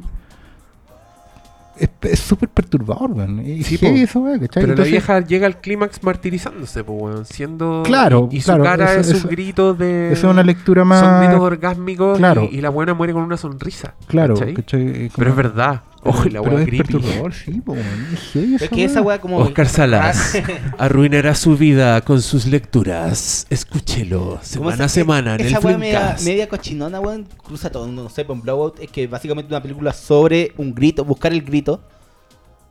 Que Sí. este weón es el sonidista, pero también tenía un, asesino, weón. Que básicamente es un weón con un objeti- que no sé, como un milico, weón, que se le ocurre eh, crear un asesino en serie. Que también tiene como un rollo sexual. Absolutamente. Entonces, weón, y todas las películas, no solo en, en las más claras, no sé, pues en Vestida para Matar o Doble Cuerpo, sino, weón, también las otras que son más... Sí, más siempre, piola, siempre, siempre hay alguien que tiene algo, claro. Sí, quizás Los Intocables como la más naif en ese sentido. ¿Cachai? Donde no hay un personaje que tenga tanta perturbación, pero... No, Pero- un weón que le pega un bate en la cabeza. un bate en la cabeza. Pero eso te iba a decir, pero lo suple con gore, weón, porque es una película que de repente es como tan luminosa y tiene tanto gore, tiene tanta sangre Los Es, Intocables, muy- weón. es que todo es parte de esa exageración. Claro, weón. po, weón, ¿cachai? Cuando el weón se cae por la ventana del vidrio, tenéis que mostrar que el weón le salen sesos desde las orejas, ¿cachai? Claro, ¿cachai? Que De Palma decía eh, sobre las muertes en, en Intocable, en, en el Blu-ray, dice, a Oscar Wallace, el, el contable, dice, quiero que, que seas cómico, quiero que seas gracioso, porque la gente te tiene que amar, te tiene que amar durante toda la película, que se rían contigo, que se rían contigo, hasta que te mueres. Y cuando se muere, cuenta el, actor que hacía el papel, dice que, bueno, eh, vinieron los tipos de, la sangre, llenaron todo el ascensor de sangre, y me llenaron a mí de sangre. Y entró Brian De Palma, Brian De Palma, po, el que filmó la escena de, la mesa, el que reventó a Frank Nitti en el auto y lo mostró en todos los ángulos posibles, enterrado en el auto, ¿cachai? Porque ahí también dice De Palma, y la gente tenía que, ese personaje era tan maligno, tan siniestro, que la gente tenía todo el derecho, el espectador tiene todo el derecho a regodearse con esa muerte. Entonces, cuando se demora cinco minutos en morir, me da lo mismo. ¿cachai? La raja. Pero el punto era que entró a la escena del ascensor, miró a Oscar Wallace y dijo, no, No, mucho. no, esto no, no lo voy a hacer. ¿cachai? Y no lo muestra, pues. Y efectivamente tú no lo veis morir. De palma corta antes del, del disparo. Suena. Y después está colgado nomás, ¿cachai? Tiene unas Sí. pocas manchas, pero no está eh, reventado como el otro con la cabeza abierta, ¿cachai? O como, o como Sean Connery, que lo ojo como colador. Pero tú caché que ahí, ahí lo que te hace esa escena no es cómo murió el weón, es cómo reaccionan los weones. Sí, po. ¿Cachai? No Eso- es, no es la muerte del contable. El punto es la reacción de Elliot Ness y de Malone. Que los buenos reaccionan como. La pérdida de un soldado. Es, es- Es la- sí, pues de hecho de ahí se empieza a des- descomponer todo el equipo. weón. Pero a, ver, a unir más todavía. Ahí es cuando de a poco empieza Elliot Ness a empujar su límite, como le decía Malone a cada rato. ¿Dónde estáis dispuesto a llegar? ¿Qué es lo que tenéis que hacer? Y, y si nosotros vemos en la, en la película, el weón estuvo dispuesto a llegar más lejos que la chucha. O sea, el weón le miente a un juez, Sí, asesina a weones a sangre fría, sí, antes y después del, del juicio a Capón. sí. Y, y es maravilloso. Y eso, eso, los dos enfrentamientos que tienen, que tú veis una película que al final se trata de la lucha de estos dos weones, pero los locos se topan solo dos veces en la, en la película. sí. Y las dos veces que se topan están con hueones tratando de contenerlos porque los dos quieren ir y golpear al otro. Y Robert De Niro te la vende completamente y Kevin Costner también. Esos momentos son hermosos. Es que yo siento que Brian De Palma tiene un poco de todo. Tiene un poco de Scorsese. Tiene un poco de Sí. Scorsese al hacer interactuar a este tipo de personajes, ¿cachai? Que esa, esa como fuerza de las actuaciones, de actores que tú, ¿cachai? Que están completamente libres, pero igual atados al control de un weón que lo está dirigiendo y que te da esa sensación el tiro. Bueno, veis dos minutos de bueno, muchachos, y es como, weón, estoy en un universo donde todos estos weones están vivos y la weá es hermosa. sí, Esa, esa energía también la tiene Brian De Palma. sí. Pero a la vez tiene esto que también muestra Scorsese cuando quiere, pero no siempre. Esta como más, más planificación de Hollywood, de relato audiovisual puro. Así que una weá que, señores auditores, de nuevo lo siento, no se había visto hasta George Miller y Mad Max, pero de nuevo. Pero mm, que una weá que es hermosa y que a mí por lo menos, no sé a ti Oscar, pero a mí me hizo hizo que ese, ese tipo de weá hicieron que a mí me gustaran las películas para siempre. Ya, Porque te encontráis con una película así cuando eres pendejo. Yo vi películas de Palma muy chico, de hecho, Los Intocables la vi muy chico. Y tú veí la secuencia del coche, que todavía no hemos hablado, al final, que es una de las secuencias de Palma más gloriosas que existen. Veis esa weá y tú sabéis que estáis viendo una obra mayor. Una weá que no se te va a olvidar nunca, una weá que es increíble. Y una weá que, aunque tú no, no tenéis concepto de arte, igual lo percibís como arte. Decís, esta weá es Ahí- otra cosa. ahí en esa escena, sería bueno cerrar con esa escena quizá. Eh, hay tanto, bueno, de partida otra vez está, lo dijimos la semana pasada, está inspirada en, en una, en una película previa, la, la acorazado de Potenkin de Eisenstein, del cine ruso de principios del siglo pasado, con la escalera de Odessa y todo eso. Además, es una escena que está construida hasta el más mínimo detalle, porque tenéis que calcular desde cuánto se va a demorar el carrito en llegar abajo, los tiros de cámara, dónde se coloca cada uno. Además, otra vez hay historias mínimas. Te fijáis los marineros que suben, que después mueren en el tiroteo, Sí, po. ¿cachai? El, el rollo... espérate, espérate, que tú no estás escuchando la música de fondo. Y justo tenemos banda sonora de Carlitos Way, que es pura música discotequera cubana Miami en los 70. Miami Pero para este tema tenemos que poner la parte de que ponen en la secuencia de la porque es más aparte de lo que estáis diciendo tú, Mm. encima está sonando una canción de cuna Sí, que con ese instrumento de canción de cuna, que no tengo Sí. idea cómo se llama, pero que ustedes están escuchando de fondo porque este podcast tiene una producción, así que sean de raja. un recontrolador maestro. Claro, está sonando esto porque el protagonista es, el- es un coche con una guagua adentro que va cayendo en cámara lenta por la escalera. Y esta canción de Conan en el soundtrack de poco a poco se está transformando en una pesadilla. Porque entran las, entran las cuerdas de Ennio Morricone, como, Sí. que es lo que van a escuchar ustedes en un ratito más. Y la melodía de la canción de cuna se empieza a distorsionar de a poco, empieza a ser más, más difónica. No sé, la gente que sabe música de estar cagada la risa escuchando mis descripciones, pero estoy haciendo lo posible, ya, déjenme. Y está pasando lo que está diciendo el amigo Oscar Salas. Hueones están perdiendo la vida de izquierda a derecha. Claro.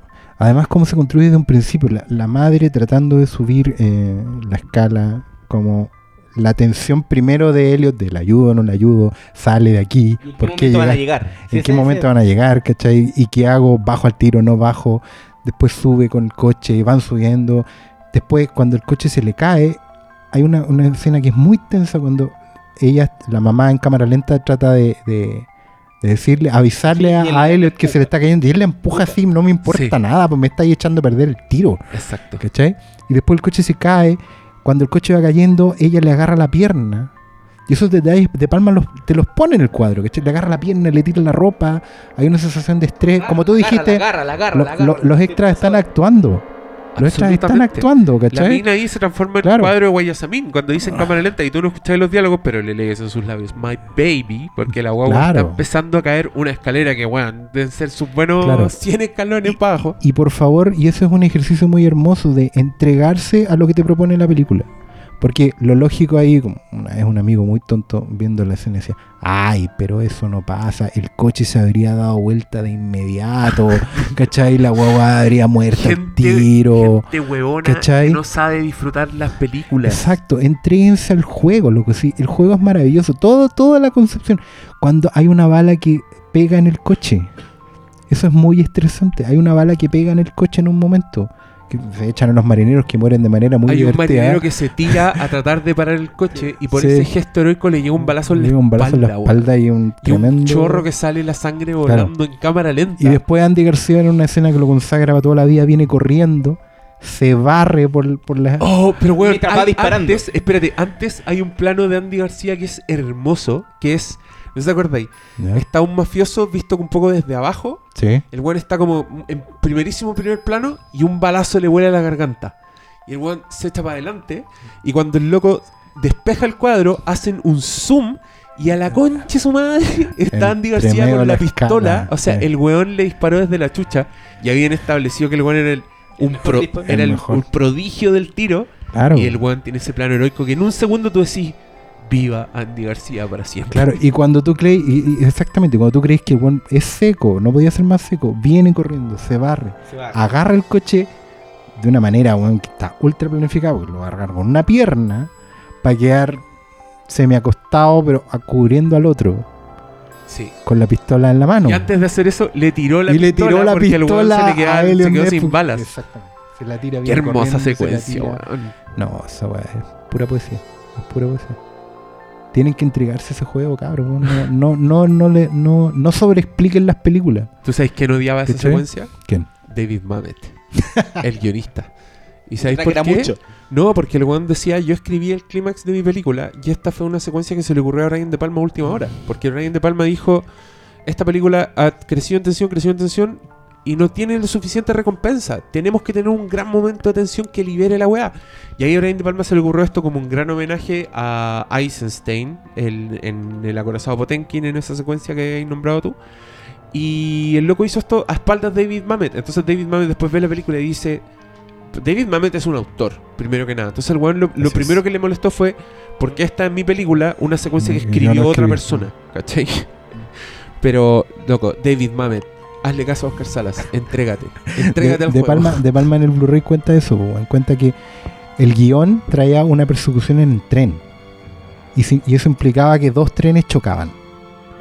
El presupuesto ya estaba pasado completamente. No tenían cómo filmar dos trenes chocando. ¿cachai? Entonces dijo, De Palma empezó a decir, bueno, ¿qué es lo que importante en esta cuestión? Que pillan al contador. No importa si lo pillan en la esquina, no importa si lo pillan en, en- en el avión, ¿cachai? No importa si lo pillan en el tren. ¿Dónde lo pueden pillar? En la estación de tren, weón. Qué hermoso. Y ahí se acordó de la película de Einstein y toda la cuestión, ¿cachai? Y además tuvieron que filmar de noche. Porque de día no tenían permiso, porque mucha gente y no se podían hacer balazos, ¿cachai? Eso le dio otra iluminación a la película, ¿cachai? Que eran como las 12 de la noche. Y se nota en, en la estación, ¿cachai? Que anda poca gente, es como el tren de, el último tren de la noche. está- ¿sí? pero es que es tan bonito ¿Cachai? porque el weón, claro, aprovecha esta weá. Ahora me gusta aún más. Si fue por restricción de presupuesto que no, puede- no, te- no estaba lleno de gente. Pero weón aprovecha tener tan pocos eh, extras porque cada extra se transforma en un sospechoso de Elliot Ness. Elliot Ness no sabe dónde van a aparecer los mafiosos con el contador. Entonces de repente llega un weón así, como con los zapatos muy ilustrados, con sombrero, prendiendo un cigarro, y el weón le echa el ojo y tú decís, conche tu madre, weón va a sacar una pistola, pero aparece una mina y le da un beso y se van corriendo a tomar el tren. Entonces, ah, no, era otro. Así hasta que aparece esta señora con las maletas, que no puede subir la escalera, y el weón decide ayudarla, y que quizás si no la hubiera ayudado, el weón habría muerto, porque los mafiosos igual pasaron por al lado de él pensando que el loco iba simplemente con su coche y con su pareja, ¿cachai? No sabían que era Elliot Ness.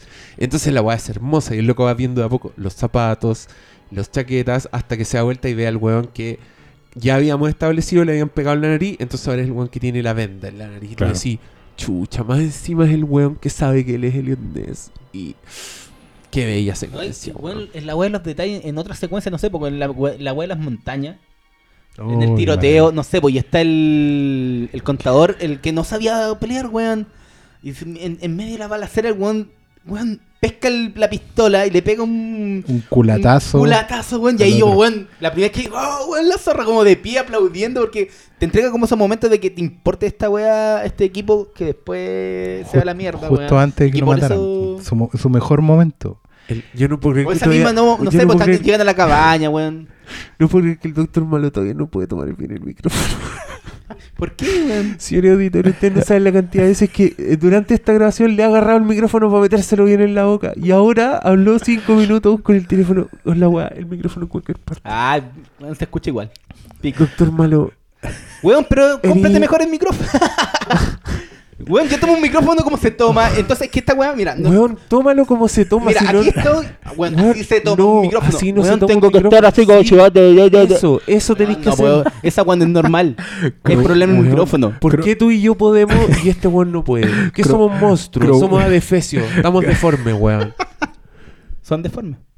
Weón, no es normal tener Ay, el micrófono. Qué weá así. más irritante. No, ¿sabes que la próxima vez yo voy a hacer el sin audífonos porque no soporto esta weá? Pero tú soy el radio controlador, no podís. po. El doctor malo me está matando. Amigo, Deje el azúcar, ¿para qué? Para que me mate el doctor malo.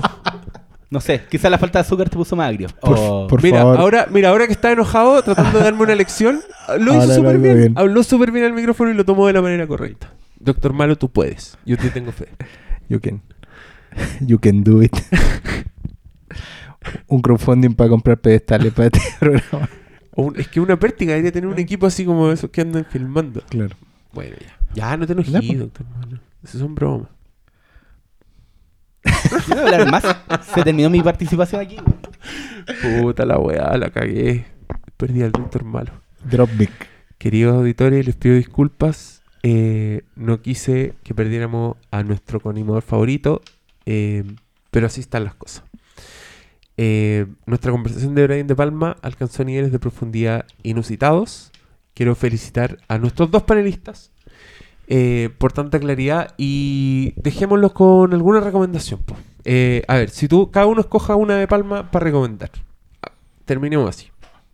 A ver, yo mm, revisé en Netflix lo que había de Palma, como para poner al alcance de la gente. Y de lo que hay, recomiendo Blowout.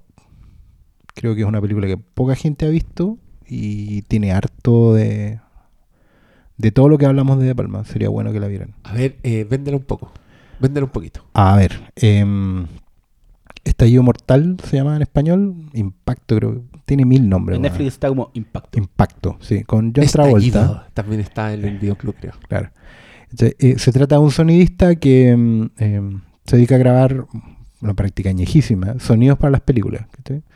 Entonces una noche él sale a, a grabar al puente. en- Pero en no solo se Nueva dedica a York, eso, es el sonidista, el que le Claro, pone el los sonidos a la película. Entonces parte de su trabajo es salir a grabar sonidos. Exactamente, una secuencia muy bonita en que él, él en su pieza cuelga todas las cintas, porque estamos hablando de precomputador, obviamente, pues, una película del año 80. Y sale a grabar eh, sonidos de la naturaleza, ambiente, ¿cierto? Y de repente hay un accidente de auto, un auto que choca y se desbarranca, cae a una laguna, hay un muerto, entre paréntesis, y, pero por lo que él logra grabar con su micrófono ambiental, eh, al parecer no es un accidente, sino un asesinato. Exacto, el weón escuchando las grabaciones logra reconstruir en su cabeza lo que pasó Y de ahí- se da cuenta que hay Y de ahí obviamente parte toda una tensión hitchcockiana y John Travolta se convierte en Cary Grant arrancando de una conspiración gigante por ser el, el testigo en el fondo de esto. ¿Cachai? Y tiene un tremendo final que así que Oh, recomiendo que la hermoso, vean. sí. weón. Recomiendo mucho que la vean porque en realidad no se ve, o no es una película que uno esté recomendando. Blowout diciendo, es una película maravillosa. Yo creo que una de mis películas favoritas de todos los tiempos. Así que, auditores, tienen que verla. Se supone que eh, es la, el papel por el que yo- Tarantino le escribió Vincent Vega a John Travolta. Que el siempre soñó con trabajar con John Travolta, fue por- a partir de esta película. Y contaba John Travolta en una entrevista que cuando la primera vez que habló con Tarantino, el weón andaba con el póster de Blowout y le pidió que se lo firmara. Ahí la Así vendiste que- entera. sí. Así que si, si, si es suficientemente buena para que Tarantino haga eso, yo creo que a ustedes les va a volar la raja. Además, Ese es mi pronóstico. Que es como una película que sirve como puerta de entrada. Todo lo que después es Brian De Palma, weón. Desde, no sé, por lo- el- la posición por los detalles. A esta weá que es eh, cine hablando sobre cine. Tenéis es toda la razón. eso, weón, Tenéis eso toda la tiene. razón. Eso tiene. Sí. Esta película es una clase de cine. Además, entendí mejor cómo se hacen las Sí, películas. como ahí De Palma se gradúa de sí. cineasta. Sí, todo el rato. De hecho, es, de la, es del tipo de weas que hace que te gusten las películas cuando las veis cuando chico. A mí me la mostraron en clase, de hecho. Un profesor que supe se murió hace poco. Oh. De la católica. Que se llamaba Luis Cesereu. Era un profesor que hacía un curso de estética del cine, que era un ramo para todas las carreras y por eso lo tomé yo, porque yo no estudiaba cine. Y, y fue hermoso. Nos mostró esa película y fue un gran descubrimiento. Así Gracias, que un gracias profe. a Don Luis. Siempre lo recordaré. Se le olvidaban los nombres en clase. Decía, bueno, en esta película actúa eh, eh, eh, y alguien, Nicolas Cage. y ese alguien siempre era yo. ya, malito. Recomendación Yo creo de, De que Palma. después, ojalá que les den ganas. Si no han visto Lo Intocable, weón, vayan. No sé si ya pasó la vieja con Cinemark. Sí, Sí, pasó la vieja. pasó. Pero, weón, ojalá consíguense el Blu-ray o pico, weón, un, un MKB, lo mejor, weón, y véanla. Véanla, por favor. Una pantalla grande con sus buenos parlantes. Yo eh, estoy feliz de que los clásicos de Cinemark hayan dado dos de Palma, porque yo era muy chico para haber visto esa película en el cine y vi Carrie también. Y sería feliz que trajeran otra más y me tinca que la única candidata podría ser Carlitos Way. Que sería hermoso ver en esa Ay, wea. qué hermoso sería. Yo correría a verla. ¿Cachai que Champagne? Yo siempre lo he odiado. Encuentro que es un saco wea. Me cae mal así como persona. Es desagradable. encuentro, que, la causa. encuentro que no actúa bien en sus películas. Así en general, como que encuentro que se repite, como que le gusta ese personaje, que es una amargada, ¿cachai? Fome el weón. Y en Carlitos Way, para mí siempre era su, la weá que lo redimía. Decía, ya, sí, pero por lo menos el weón hizo Carlitos Way. Porque en Carlitos Way es un personaje, se ve distinto a cómo se ve el weón, tiene sentido el humor, el weón hace mucha comedia en su personaje Y evoluciona. evoluciona. Y hasta que leí una entrevista que decía que Champagne había hecho Carlitos Way por plata nomás. Porque no estaba ni ahí con la película. Y yo dije, puta, así será, saco wea. ya. Y me toca Puta, a mí. igual- Ah, tú recomendabas no, intocable, ¿no? sí, no, no, Ya. y no sé, pues igual quería hablar un poquito de Misión Imposible porque yo, yo me acuerdo, weón, cuando salió igual le dan como caja en contra de Misión Imposible. Después salió Misión Imposible 2 con John Woo, que Sí. todos decían que era la zorra, weón, y una película de mierda, weón, que creo que es la peor de la franquicia. Ay, yo lo pasé pésimo cuando vi esa película. Y dije, ¿por qué, qué Y estás sí, esta esa, mierda, como weón? que de repente te meten la música metálica, weón, y yay, qué weá, weón. Pero, pero no sé, weón, la primera Misión Imposible tiene como toda esa weá de como acción, mezcla de acción suspenso, weón, que es la raja, weón. Además que, sorry, ¿sabéis qué? Lo mejor que tiene la Misión Imposible 5, que a mí me gusta caleta, son precisamente tres secuencias más Brian de Palmescas que la chucha, que obviamente le deben a este weón por haberlo hecho en la primera película. Y que todos, ay, ay, buena la secuencia. Luego está todo en la 1, está todo de palma. A mí, la secuencia de la ópera de la 5, que la encuentro hermosa, es una gran secuencia a lo Brian de Palma. ¿Cachai? Que claro, ya tiene menos mérito porque es a lo alguien y no es tu, tu propia wea. Pero, weón, en ejecución y en el placer que te da ver ese tipo de secuencia. O sea, lo más, está, está diciendo otra vez que Brian De Palma te marcó una ruta, ¿cachai? Y no ha recibido el crédito suficiente por eso, ¿cachai? En general el medio, la crítica le tiene cierta mala onda, no le Yo- cree mucho, weón, pero No, puta, el no sé- tipo no sé si es mala dejó onda, huella, Pero ¿cachai? quizás como, puta, puta hizo Black Dahlia, weón, este weón puede hacer más, weón, porque hizo esta mierda. Merece morir. No, lo perdonamos. Hizo Fantasmas de Marte. Oh, no, ¿cómo se llama? no, no. Misión a Eh, Marte. Misión a Marte. Fantasmas de Marte, otro Fantasmas de- guatazo. De de Carpenter. Otro guatazo de otro grande. Maestro, ya hablaremos de Cineastas usted. consagrados, aléjense de Marte, ¿me escucharon? ya, y yo voy a recomendar. eh, puta, es que. voy a- no, es que tengo que recomendar Carlitos Way. Porque Me tanto, parece. tanto cariño por esa película. Yo le profeso toda su escena. Encuentro que tiene estos personajes secundarios que son bacanes. Tiene a Pachanga, que es el guatón Luis Guzmán, que es inolvidable. Tiene a Benny Blanco from the Bronx, que es un mafioso de mierda, que John Leguizamo más encima, que aprovecha sus colmillos, el cual lo muestra en primer plano. Y que es el... Ah, justo el desgraciado. Ya. por si hay alguien que no la ha visto, no voy a seguir contando, pero por favor véala. Y mm, tiene muchas de estas cosas que hemos hablado. Tiene esta realidad aumentada, tiene grandes personajes inolvidables, tiene tremendas secuencias de, de cine puro y tiene una banda sonora increíble además. Eh, Y yo creo que, que, esa que- que tiene como el puta, como que de, de Palma se, se preocupa de cerrar su que sus películas tengan un sentido, weón, no sé, pues en Blowout está esta weá que yo les decía antes que es como la la historia de, de buscar un grito, porque el weón es un sonista que tiene que Así necesita, es, están así buscando como una película y weón, y después le- se dan cuenta que el, el weón, el, el grito que encuentra, weón, que es como que parte el comienzo con una historia paralela, weón, y weón, es una, es una weá de terror, weón. Y en Calito, güey, también, porque tiene esa weá de cerrar lo que. Se preocupa Cerrar. de que. Cerrar el círculo. ¿Cachai? Mm. Los intocables también, ¿cachai? Sí, es verdad.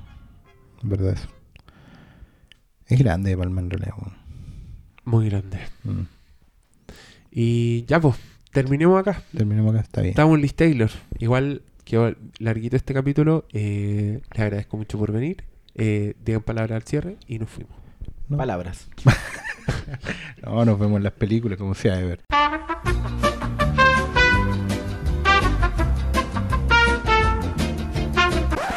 No, espérate, espérate, no nos podemos ir, se nos olvidó contestar preguntas. Yo pedí por Twitter que nos contesta, que nos preguntaran cosas porque estábamos aquí con el Oscar, el Doctor Malo, y ustedes nos hicieron preguntas, así que dediquémonos a contestar. ¿Les parece? Muy bien. Nos fuimos. Muy bien. Ya, el amigo Andrés Quesada, arroba Sanpactu33, pregunta: ¿El próximo año será para Marvel o DC en el cine? ¿Qué dice Doctor Malo? Ninguna de las dos va a ser para Star Wars, weón. Oh, ¿Sabes por qué? Porque pero detrás Star Wars es de este, de este año, pues, weón. No, y el próximo año viene el spin-off y después viene el. Weón.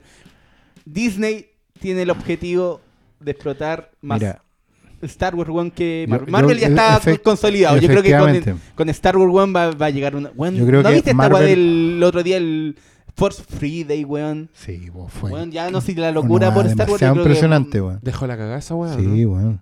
Cacha, Yo creo que efectivamente Disney no le va a bajar el fuelle a Marvel. eh, No sé si le va a bajar, pero. o sea, pero es que ya está claramente está lo otro instalado que es mucho más grande. Y, y yo siento, tengo la, la sensación de que en Warner se han demorado demasiado con Batman vs. Superman. O sea, no niego que va a tener un impacto como película mainstream y todo, vamos a estar muy emocionados, va a romper récords de taquilla, pero siento que el efecto se ha disipado demasiado en el tiempo. No sé, weón. Yo creo que es que también no, no es el mismo, el- no, apunta a lo mismo, weón. Según yo, el mismo. Sí, es de superhéroes, pero weón. em- el- la forma de hacer películas de Marvel es muy distinta a la de. No, a lo que absolutamente. ya instaló Warner con. Absolutamente, ¿cachai? yo no. Pero no, no sé, tengo esa Pero sensación no, de yo que creo Marvel o DC, weón, no. Star Wars. yo, yo a- adscribo, weón. Bueno, yo igual le, le voy a decir al amigo entre Marvel y DC, yo creo que va a ser de DC. Yo creo que. sí, Es Yo que creo que, puta, Batman- yo- es yo que creo que- comparado entre los dos. ¿en, qué estáis hablando? Star ¿En Wars, términos de que la película va a ser mejor? Porque si hablamos en términos de, de resultados de taquilla, yo- weón, Marvel va, va a volar raja porque ya está instalado su universo de películas, weón. Sí, pues entonces va a ser de DC, Pero- pues en ese sentido. Más gente va a ir a ver Batman Yo- vs. sí, yo- Va a ser sea, más en- tema. O sea, si nos podemos centrar ahí, yo creo que puede ser también por algo distinto. De, de tenemos estas películas donde se agarran un poco para el hueveo. ¿Cachai? Sí, Y más claro. encima voy a ver a, Mm. a- a Superman y Batman, weón, que para mí yo ya lo he dicho Es antes. que claro, son hay- los, dos, los- los dos héroes más grandes. Ahí, teni- ahí tenéis tickets comprados por defecto, o sea, una, una cuestión que no, no hay discusión. Si vemos en taquilla, probablemente sí, va a tener más taquilla que las de Marvel. si a eso va la pregunta. Pero yo siento que el impacto ya no va a ser lo grande que pudo haber sido. Siento que Ah. han, han demorado demasiado el tema. Porque además el género, hasta Spielberg lo dijo el otro día, pues, él ya siente también que el género se está agotando, es una opinión medio unánime, ¿Y, ¿cachai? si- y si Steve- Spielberg lo dice? es verdad. es cierto. Ya, otra pregunta. El amigo Hernán Riveros pregunta: ¿Cuál es la película más sobrevalorada? Ah, chucha, pero así de todos los tiempos. Ay, ¿O de diablo. qué? ¿Del año? Ay, ¿Qué? diablo. ¿Reciente? ¿Qué? Pero qué difícil, muy, muy, muy Pero- amplia Sí, pero que- en términos de subjetivamente, pues no sé. pues, Yo, yo siento, por ejemplo, que una película muy sobrevalorada podría ser. eh, a ver. Porque sobrevalorado es algo que no es tan bueno, pero todos encuentran tan bueno. A mí me pasa con Matrix, por ejemplo. ¡Ah! Lo perdimos. Fuck you. Se fue a la chucha a buscar sala. No, en serio, yo no, no siento que sea. eh, bueno, cayó Apuesto- para. apuesto que aparecer un hueón así, arroba, arroba a alguien Yo opino lo mismo, también está sobrevalorada, mala la película. Y todos tienen la misma IP que yo. no, en serio, a mí me pasa un poco eso. No, no, no siento que haya cambiado. Ya, porque yo soy fan de Dark City, ok. Ya, Dark. City llegó primero. Por eso. Bueno, en ese sentido, sí. Bueno, Por eso. Yo, yo me voy a mandar pero- una que no. Pero las no. secuencias de acción de Matrix no están ni cerca de Dark City. No, no, obviamente que Al no. final Son no dos películas y al final sentó, sentó un Bullet- montón de cosas para el Time, género. loco, que esa weá. Claro, Te fuiste a la chucha cuando viste esa escena en el cine. No engañas a hacerte el que no, loco. No, no digo que no. ¿cachai? Pero, pero también, bueno, le hizo un daño. Ya, pero buena, me gusta. Porque al final uno igual aquí dice cosas impopulares. ¿Malo? ¿Tu película sobrevalorada? Lo digo. Ah. No hay lugar para los débiles, weón. ¡Oh! Pero, qué o sea, dolor, no, pero para, para, para, para, para, para, para. Lo quiero explicar. Me duele en Antes, el antes, alma. antes, no, lo quiero explicar. No es mala película, me gusta, pero encuentro que por la crítica está demasiado sobrevalorada en desmedro de una obra maestra como eh, There Will Be Blood, que para mí es una obra maestra superior que debía haber tenido más, más, no sé, weón, más relevancia entre, en el tiempo cuando se fue a estrenar que, que más encima la otra weón ganó el Oscar, weón. Lo tiene que ganar. Ya, pero acá es una pica directa con otra Sí, no, película. es picas. No, si yo estoy. No, es, es No, sobre no la es hora, que- por la, por la ya. prensa, por los premios, weón. No. Es, es un There poco la idea de la blood. respuesta, ¿no? Que sea blood, weón, por sobre. No hay lugar. de tripa. Ya. Y no estoy diciendo que es mala, weón. A mí me encanta, la tengo en No, Blu-ray y sí. todo, pero weón. De hecho, sobrevalorar. o No, sea, weón. hay una valoración y después se I drink sobrevalora. your milkshake, conche tu madre. Ya, pero alguien también podría decir que Be Blood es sobrevalorada. Pero porque está igual equivocado. está muy valorada. O sea, Sí, a no, eso me pues, refiero. obvio, no me sí, refiero a po. que esté mal valorada, pero, Pero, mucha eh, gente eh, la ama. Tampoco es como que estáis no, pues, defendiendo sí. así una weá que una joya desconocida. No, sí, pero en, No, no, en- pero en la en comparación fondo- con esta otra. Claro, A eso- a sobrevaloración. eso. Uno dice, ya está bien, pero no es para tanto. Pues no estamos diciendo películas eh, eh, que la gente no debería valorar. ¿cachai? No, si yo estoy Mm. aquí con la camiseta de Paul Thomas Anderson, hablando de esta wea. Yo sé que hay mucha gente, no, bueno, es mejor película la otra. Quizás, pero yo Claro, no. es no, lo que a mí me pasa. Yo siento que al final lo bueno de Matrix se convirtió, weón, se convirtió en un daño para la industria en general. ¿cachai? Incluso dañó sus propias secuelas. Yo siento Sí. eso. Sí, es verdad. Es verdad. Ah, ya, y ya, y ¿La si tuya? quieren, ¿quién quieren? La tuya no te, Yo voy a decir no no te la para- vaya a pelada Avengers. bueno. Avengers está sobrevalorada por la gente, weón. No es tan buena como para todos los millones que hizo esa wea. Es buena, Avengers. ¿Qué te pasa? Ya, pues, la tuya. Nos vamos a llevar todo el hate nosotros. Es que- el poto. Es que, ¿sabéis qué? Mira, la primera que se me ocurre es Interstellar.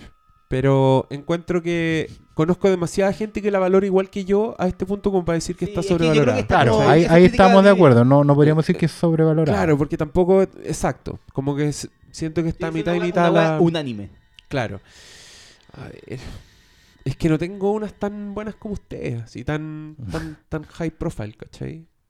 Pero Corazón Valiente nunca me gustó. Ya. ¿Y Forrest Gump? ¿Una Forrest Gump sí. ¿Sí? Corazón Valiente, Pero sí, Corazón- que hay como un mm. culto. Ay, había otra que me acabo de acordar cuando nombré Corazón Valiente. Está en el mismo cajón. Ah, no, son dos. Y acá puede que Doctor Malo se enoje. Sí. Creo que Blade Runner está un poco sobrevalorada. Y creo que Gladiador está muy sobrevalorada. Esa, esa es la mía. Gladiador. ¿Gladiador? Sí, encuentro que está muy Pues- sobrevalorada esa película. No Las, sé, las secuencias de acción de Gladiador son una vergüenza. Puta, sí, weón. y Las no. batallas son una mierda, weón. El tigre culiado se ve más falso que la chucha.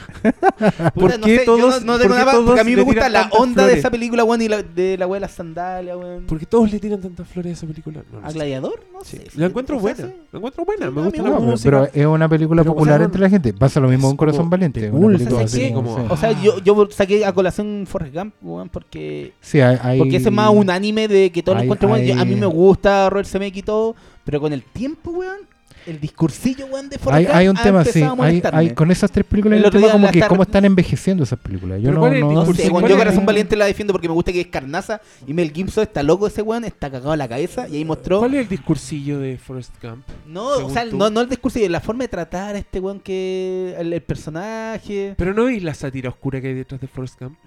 Forrest Gump es un weón que, no, que, que es un retardado prácticamente. No, perdón, esa palabra es incorrecta. es un loco que Ah. tiene menos coeficiente intelectual que el, que el resto. Es tonto. Sí, y en un país como Estados Unidos, sí, po. No, sí, se transforma entiendo, en un pero no sé. magnate. es un éxito en los deportes y llega alto en esfera, es un héroe de guerra, weón. Está, está diciendo... es- esa película encuentro que su sátira es súper inteligente, weón. Es como así bien... Claro, pero la que gente, Es que la- la- la superficial. gente pero se la llama gente no lo- lo lo- valora por eso. No, po, No, lo, po, lo- pero lo valora más como que historia ahí yo me acuerdo, me acuerdo de la gente que eh, de los que les gusta Starship Troopers, pero porque Ya. les gusta la superficie. Sí, ¿Cachai? pues, no sean al fondo con salir- yo creo que con Forrest Sí. Gump pasa algo parecido, Sí, pero a mí me Pero, gusta. pero sigamos la- las preguntas, porque si no vamos a hacer otro podcast de... No, pero está bien, pues sí, sí, sí, No hay- dieron- aquí no hay, weón, no hay límite de que, tiempo. es que no Se alcanzo a ver cuántas son, yo pienso que son cientos de miles. si se dieron la paja de dar preguntas. No, son dos nomás. No, no sé bien más. No, es que él también pregunta, ¿y qué opinan de Hair? El mismo Hernán Riveros. De Hair, la de Spike Jones, a mí me gusta mucho. Encuentro que tiene un futuro increíble, que tiene una especulación así emocional bien cuática y dice hartas cosas, creo yo, de cómo ¿Cómo? somos. Como las grandes películas de ciencia ficción, weón. Sí. Dice cosas, weón. Y eso me gusta de Y la estética del futuro la encontré súper interesante. La encuentro buena, me gustó. Yo la voy a ver pronto. Ah, no la has visto. Ya. Diego Funky, arroba Luke Funk, pregunta: ¿Hay noticias del reestreno de Mad Max en IMAX en Chile? ¿Por qué salió este tema? Lo, lo mismo que preguntamos cuando llegamos acá. Como si fuera algo que va a pasar. Me encanta. Mire, es que la gente te confía en ti, weón. Es una- La voz del pueblo. Oh, pero es que, weón, yo quiero que me hagan caso. Te, te estáis volviendo como, no sé, Manuel Rodríguez, weón, de Mad Max. Vamos Pero a iniciar sí. un frente patriótico. weón, se reestrena en todas partes. En Estados Unidos se revuelve a las salas IMAX porque los críticos le han dado reconocimiento, porque la weá está Pero aprendiendo. para, tú, tú has ido a Estados Unidos y has ido a cine IMAX y caché la onda, po. Sí, Allá po. repiten, po. Acá Sí, no, hasta po. ahora no han repetido. Pero igual acá, ponte tú, estaban dando Misión Imposible y habían reestrenado Jurassic World porque seguramente ya no había nadie en Misión Imposible y no tenían estrenos nuevos IMAX. ¿Por qué no hacer una película, weón, que ya tiene un culto que, que yo mismo puedo llevar en gente? Yo les puedo llenar cinco funciones. Sería, sería bueno saber si hay que pagar demasiado por una función Es de que, la mira, película. yo te voy a decir, yo originalmente mi camino era eso. Era que me dijeran Ya. cuánto salía y yo como decir, ok, voy a arrendar esta sala para esta función y yo vender la entrada para recuperar la plata. Claro, ¿cachai? producción de evento. Exacto, como que yo estaba dispuesto a hacer eso. Y le empecé a preguntar a la distribuidora qué onda y me dijeron, ah, sería difícil, como que no hacen eso con sobre- menos con copias que ya no están, ¿cachai? Y, Pero bueno, si la mandan por el internet, y por yo le dije, FTP. pero, pero por lo menos hagamos Por una... Dropbox. le dije, entonces hagamos una La función así con- hagamos una función con tertulia por último, como para... danos una, sala y damos una película y me dijeron, sí, eso es más posible, pero sería como en horarios de premier, que son los martes a las 7 de la tarde, por ejemplo. Y yo, filo, está bien, ¿cachai? Eh, en el cine que sea, yo ah, llevo gente y todo. Pero después apareció esta noticia del reestreno en IMAX y ahí dije, ya, pero ¿por qué no hacen esta weá entonces? Y justo fui al IMAX y había poca gente. Ya, entonces yo hice este post y todo. Miren, no tengo noticias todavía, pero solo les puedo decir que hay esperanza. Eso nomás les puedo decir. Hay esperanza. Excelente. Porque a mí no me... Es básicamente lo que me dijeron a mí. Así que yo no estoy ocultando información, pero me dijeron, hay una posibilidad. Y la estamos viendo. Así que crucen los. Sigan retuiteando, Que, sigan dando. que aprovechen antes de que llegue Star Wars, weón. Que va a haber, no hay mucho estreno de IMAX de aquí a. Ya, a propósito de Star Wars, siguiente pregunta de Bernardo Bello. Pregunta, ¿cuántas expectativas tienen sobre The Force Awakens? ¿Muchas o demasiadas? Malito. Bueno, yo tengo demasiadas expectativas que tanto que, weón, me, me tengo miedo a mí mismo, weón. Onda, y si esta weón es como el episodio 1. Oh. Bueno, o, o sea, es que todo lo que ha salido es como. Yo me he estado reencan- reencantando con Star Wars porque, bueno, yo estoy como 5 años, weón, odiando, weón, Star Wars básicamente por las precuelas porque poco a poco, weón, fui acumulando alquitrán, weón, contra las precuelas, weón. A ese nivel. Entonces, weón, que ahora salga esta película que como que trata de recuperar la esencia de Star Wars antiguo. Te muestran después, no sé, po, a Harrison Ford de Han Solo y yo me fui a la concha de su madre, weón. Yo también Entonces siento- tengo tanta expectativa Mm. de que, weón, por favor, ni siquiera estoy pidiendo, weón, que sea como el Imperio contra... Weón, con que No. sea con el retorno del Jedi, weón, me, me importa un pico si me traen a lo vivo, weón. Pero que sea como la... Algo de la esencia de la trilogía, weón. Por favor. Por eso, weón. Si esta weá es mala, no sé, weón. Me voy a tirar a las, dora- a las drogas duras, weón, no sé. No voy, a, no, no voy a creer nunca más en la vida, weón. Pero doctor Malo, ¿por qué le ponís tanto fe a las películas? weón? No sé, weón. Yo sé que no debería estar haciendo eso, pero estoy demasiado caliente con Star Wars, weón. Oscar Salas, ¿qué Yo, te pasa yo tengo, Star tengo, Wars? o sea, tengo muchas expectativas porque en general el, el- el camino creo que ha sido el correcto. Me gusta que, que se vea como, como se ve. ¿cachai? Puta que es, Pero- es, es en este weón. Pero, pero, tengo- pero también Sí, tengo sí, miedo. imagínate. Pero para, pero mira, cuando salió el, el, el segundo tráiler, ¿sentiste algo en la, en la bolita, algo así? Oh, Pero obvio. o sea, No estoy sé, vivo, po, estoy vivo. Estáis supe- vivo, supe maluco. que estoy vivo. Ya, no, pero no, sí. yo lloré con la weá. Oh, también, po. No, o sea, yo no de, de lloré, hecho weón, lo yo vi solo. de pie. Yo, esta- Yo lo yo vi de la pie, pega, yo lo vi de pie solo. Yo lo vi en la pega, Eché a todo el mundo. ¿Cachai? Lo vi de pie solo pega, porque weón. estaba viendo el. ¿Por qué, el weón? ¿Por qué, ¿Por qué no llega tanto una película? ¿Por qué desaparece un weón y dice, Chuy, así disfrazado de weón? Y aparece un ruido y un mono culeado que te gustaba cuando chico y te dan lágrimas a los ojos, weón. Lo ¿Qué que onda? dijimos, bueno, lo que ¿Qué dijimos en el, po- en el podcast, pues, hay que entregarse, ¿cachai? Hay que dar un salto de fe. Indiana y salto de fe. Penitent, Penitent Man. The Penitent Man will pass. Weón, cuando salió el tráiler yo estaba en la pega y puta la de play yo estaba weón saltando y llegó un compañero, weón, ¿qué pasó? Weón, mira esta weá. Y el weón empezó a saltar y como que de a poco los weones se acercaban a mi computadora a ver el tráiler porque recién había salido, porque weón estaban todos trabajando. Sí, pues sí. Y como que fue una weá así como todos de barro, oh la weá la zorra. Fue como a las Hasta los 3 de la tarde. decían, Oye, weón, Star Wars, como weón es que Sí. yo ni cacho, es no, que no me eso da es lo ni decir, bonito. weón. weón. Por un momento, Weón. de hecho, fue, fue, fue sensacional porque podéis decir, ¿qué estaba haciendo el día que tiraron el tráiler de Star Wars? Porque fue a nivel mundial, todos lo vimos, yo lo vi Sí, por po. YouTube, ¿cachai? Una cuestión muy... No, los, los buenos ñoños se pasaron. no sé qué están Siguiente hablando. pregunta. Yo prefiero salir a la calle tener vida y salir con mujeres y hacer el amor. J. Edson Lara. J. Edson Lara. Pregunta: Top 3 de lo estrenado en el año. Top 3. Top 3. Para mí, para mí, Mad Max intensamente. ¿Y alguna que puede quedar por estrenarse? Malito. De este año, Top 3. Mad Max, eh, Inside Out y. Y. Mad Max. Ah, no sé, es que la alguna otra- más que puede no, tener es que no sé, podrían ser weas Yo estoy de acuerdo, yo estoy de acuerdo y en tercero pondría Rogue Nation. man. Ah, A mí sí, me gustó- Misión a mí Imposible, Me gustó está mucho muy Misión buena. Imposible. De las que he visto en el cine, porque podía, no sé, pues igual me gustó It Follows, cosas que. Ah, que sí, están en pues, Blu-ray. El ranking paralelo. O Ex Máquina, que igual me la pasé bien. Buenaza. Entonces, Pero Sí, el cine, había- yo creo que bueno, con las que. What We Do in the Shadows es de este año o del anterior. De la pasada parece, pero Mm, como que este año empezaron Pero todas- claro, la empezamos a ver en el verano. que para mí como- esa es un mm. top, es un top del año también. Eh, aquí hay otra. Angélica Bustos. ¿Qué opinan de que agarren una película y la hagan mil partes precuela? ¿Se acabaron las ideas en el cine? Uh, esta es una pregunta muy larga. Da- Da da- pa' pa- podcast completo. Podcast Pero digamos que, o sea, mi, mi respuesta más corta sería, bueno, así trabaja Hollywood desde siempre. Sí, no sé, pues estos güeyes desde que hacen películas pescan los libros y lo adaptan para el cine. Y como que esta ya después empiezan. Claro, a lo mejor lo que, lo que apunta la pregunta de Angélica es si, si Si se ha distorsionado en el lo de año. Exactamente, o sea, hay un tema de, de- con- sobre todo con las precuelas que tiene que ver con seguir estirando el chicle Pero porque la es que gente va que a ver que- cosas que ya vio, Esta weá va, va en- gente, hasta en weas más chicas, weón, no sé. En. ¿Cachai la weá que iba a sacar? Pues en Twilight, ¿ya? cuando salió esa weá, los weones estrenaron como una mecánica que está hasta ahora que es el teaser del tráiler. Sí. Weón, y ahora te veí y están haciendo toda esa weá. Hasta las weas más chicas este, intentan vender como sea una, una marca. Que es lo más fácil, weón. Sí, lo, lo Entonces- hemos hablado acá Entonces también. que, que pesquen precuelas, parte 1, parte 2, que una película como, no sé, po, que se suponía originalmente sea una, y ahora te, te terminan toda esta weá de sagas culiadas juveniles en dos películas, que partió con Harry Potter le fue tan bien, después tenéis Twilight, los Juegos del Hambre, bueno, son movidas que los buenos, hoy aquí está, podemos sacar más plata y la hacen, po, weón. O sea, no me sorprende, pero así, te- diría, así O funciona sea, Hollywood. lo que le pasó al Hobbit eh, es un tema... Que eran dos películas. Que era una eran película, si la historia es súper... No, po, originalmente cuando lo anunciaron eran dos. Sí, pero te da perfectamente para hacerlo en una. Hay una versión animada del Hobbit que es una pura película y funciona súper bien. Pero sí, eh, da para largo. Sí. Em, a ver, espérate. Estoy viendo la ventana incorrecta. ¿Vieron Mr. Robot? Sí, sí. ¿Qué les pareció? Yo no. Aún no. No la he visto. O sea, he escuchado que están todos hablando, pero yo no tengo. No Dicen que está tiempo. buena. Yo me pregunto si tiene la canción de Stinks.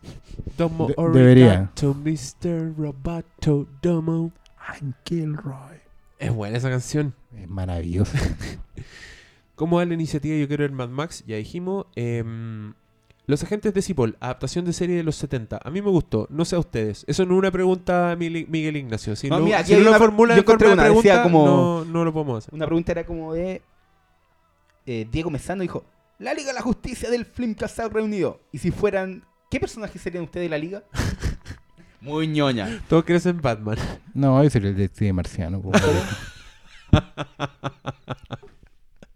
Doctor Malo sería los los agentes los No, yo sería, yo sería el, el Superman de los 30, bueno, ese que era como más, más comunista, peleando contra los empresarios corruptos, bueno. Ah, Doctor de- Malo sería los gemelos Sería- No, yo, yo sería Alex Luthor. Ah.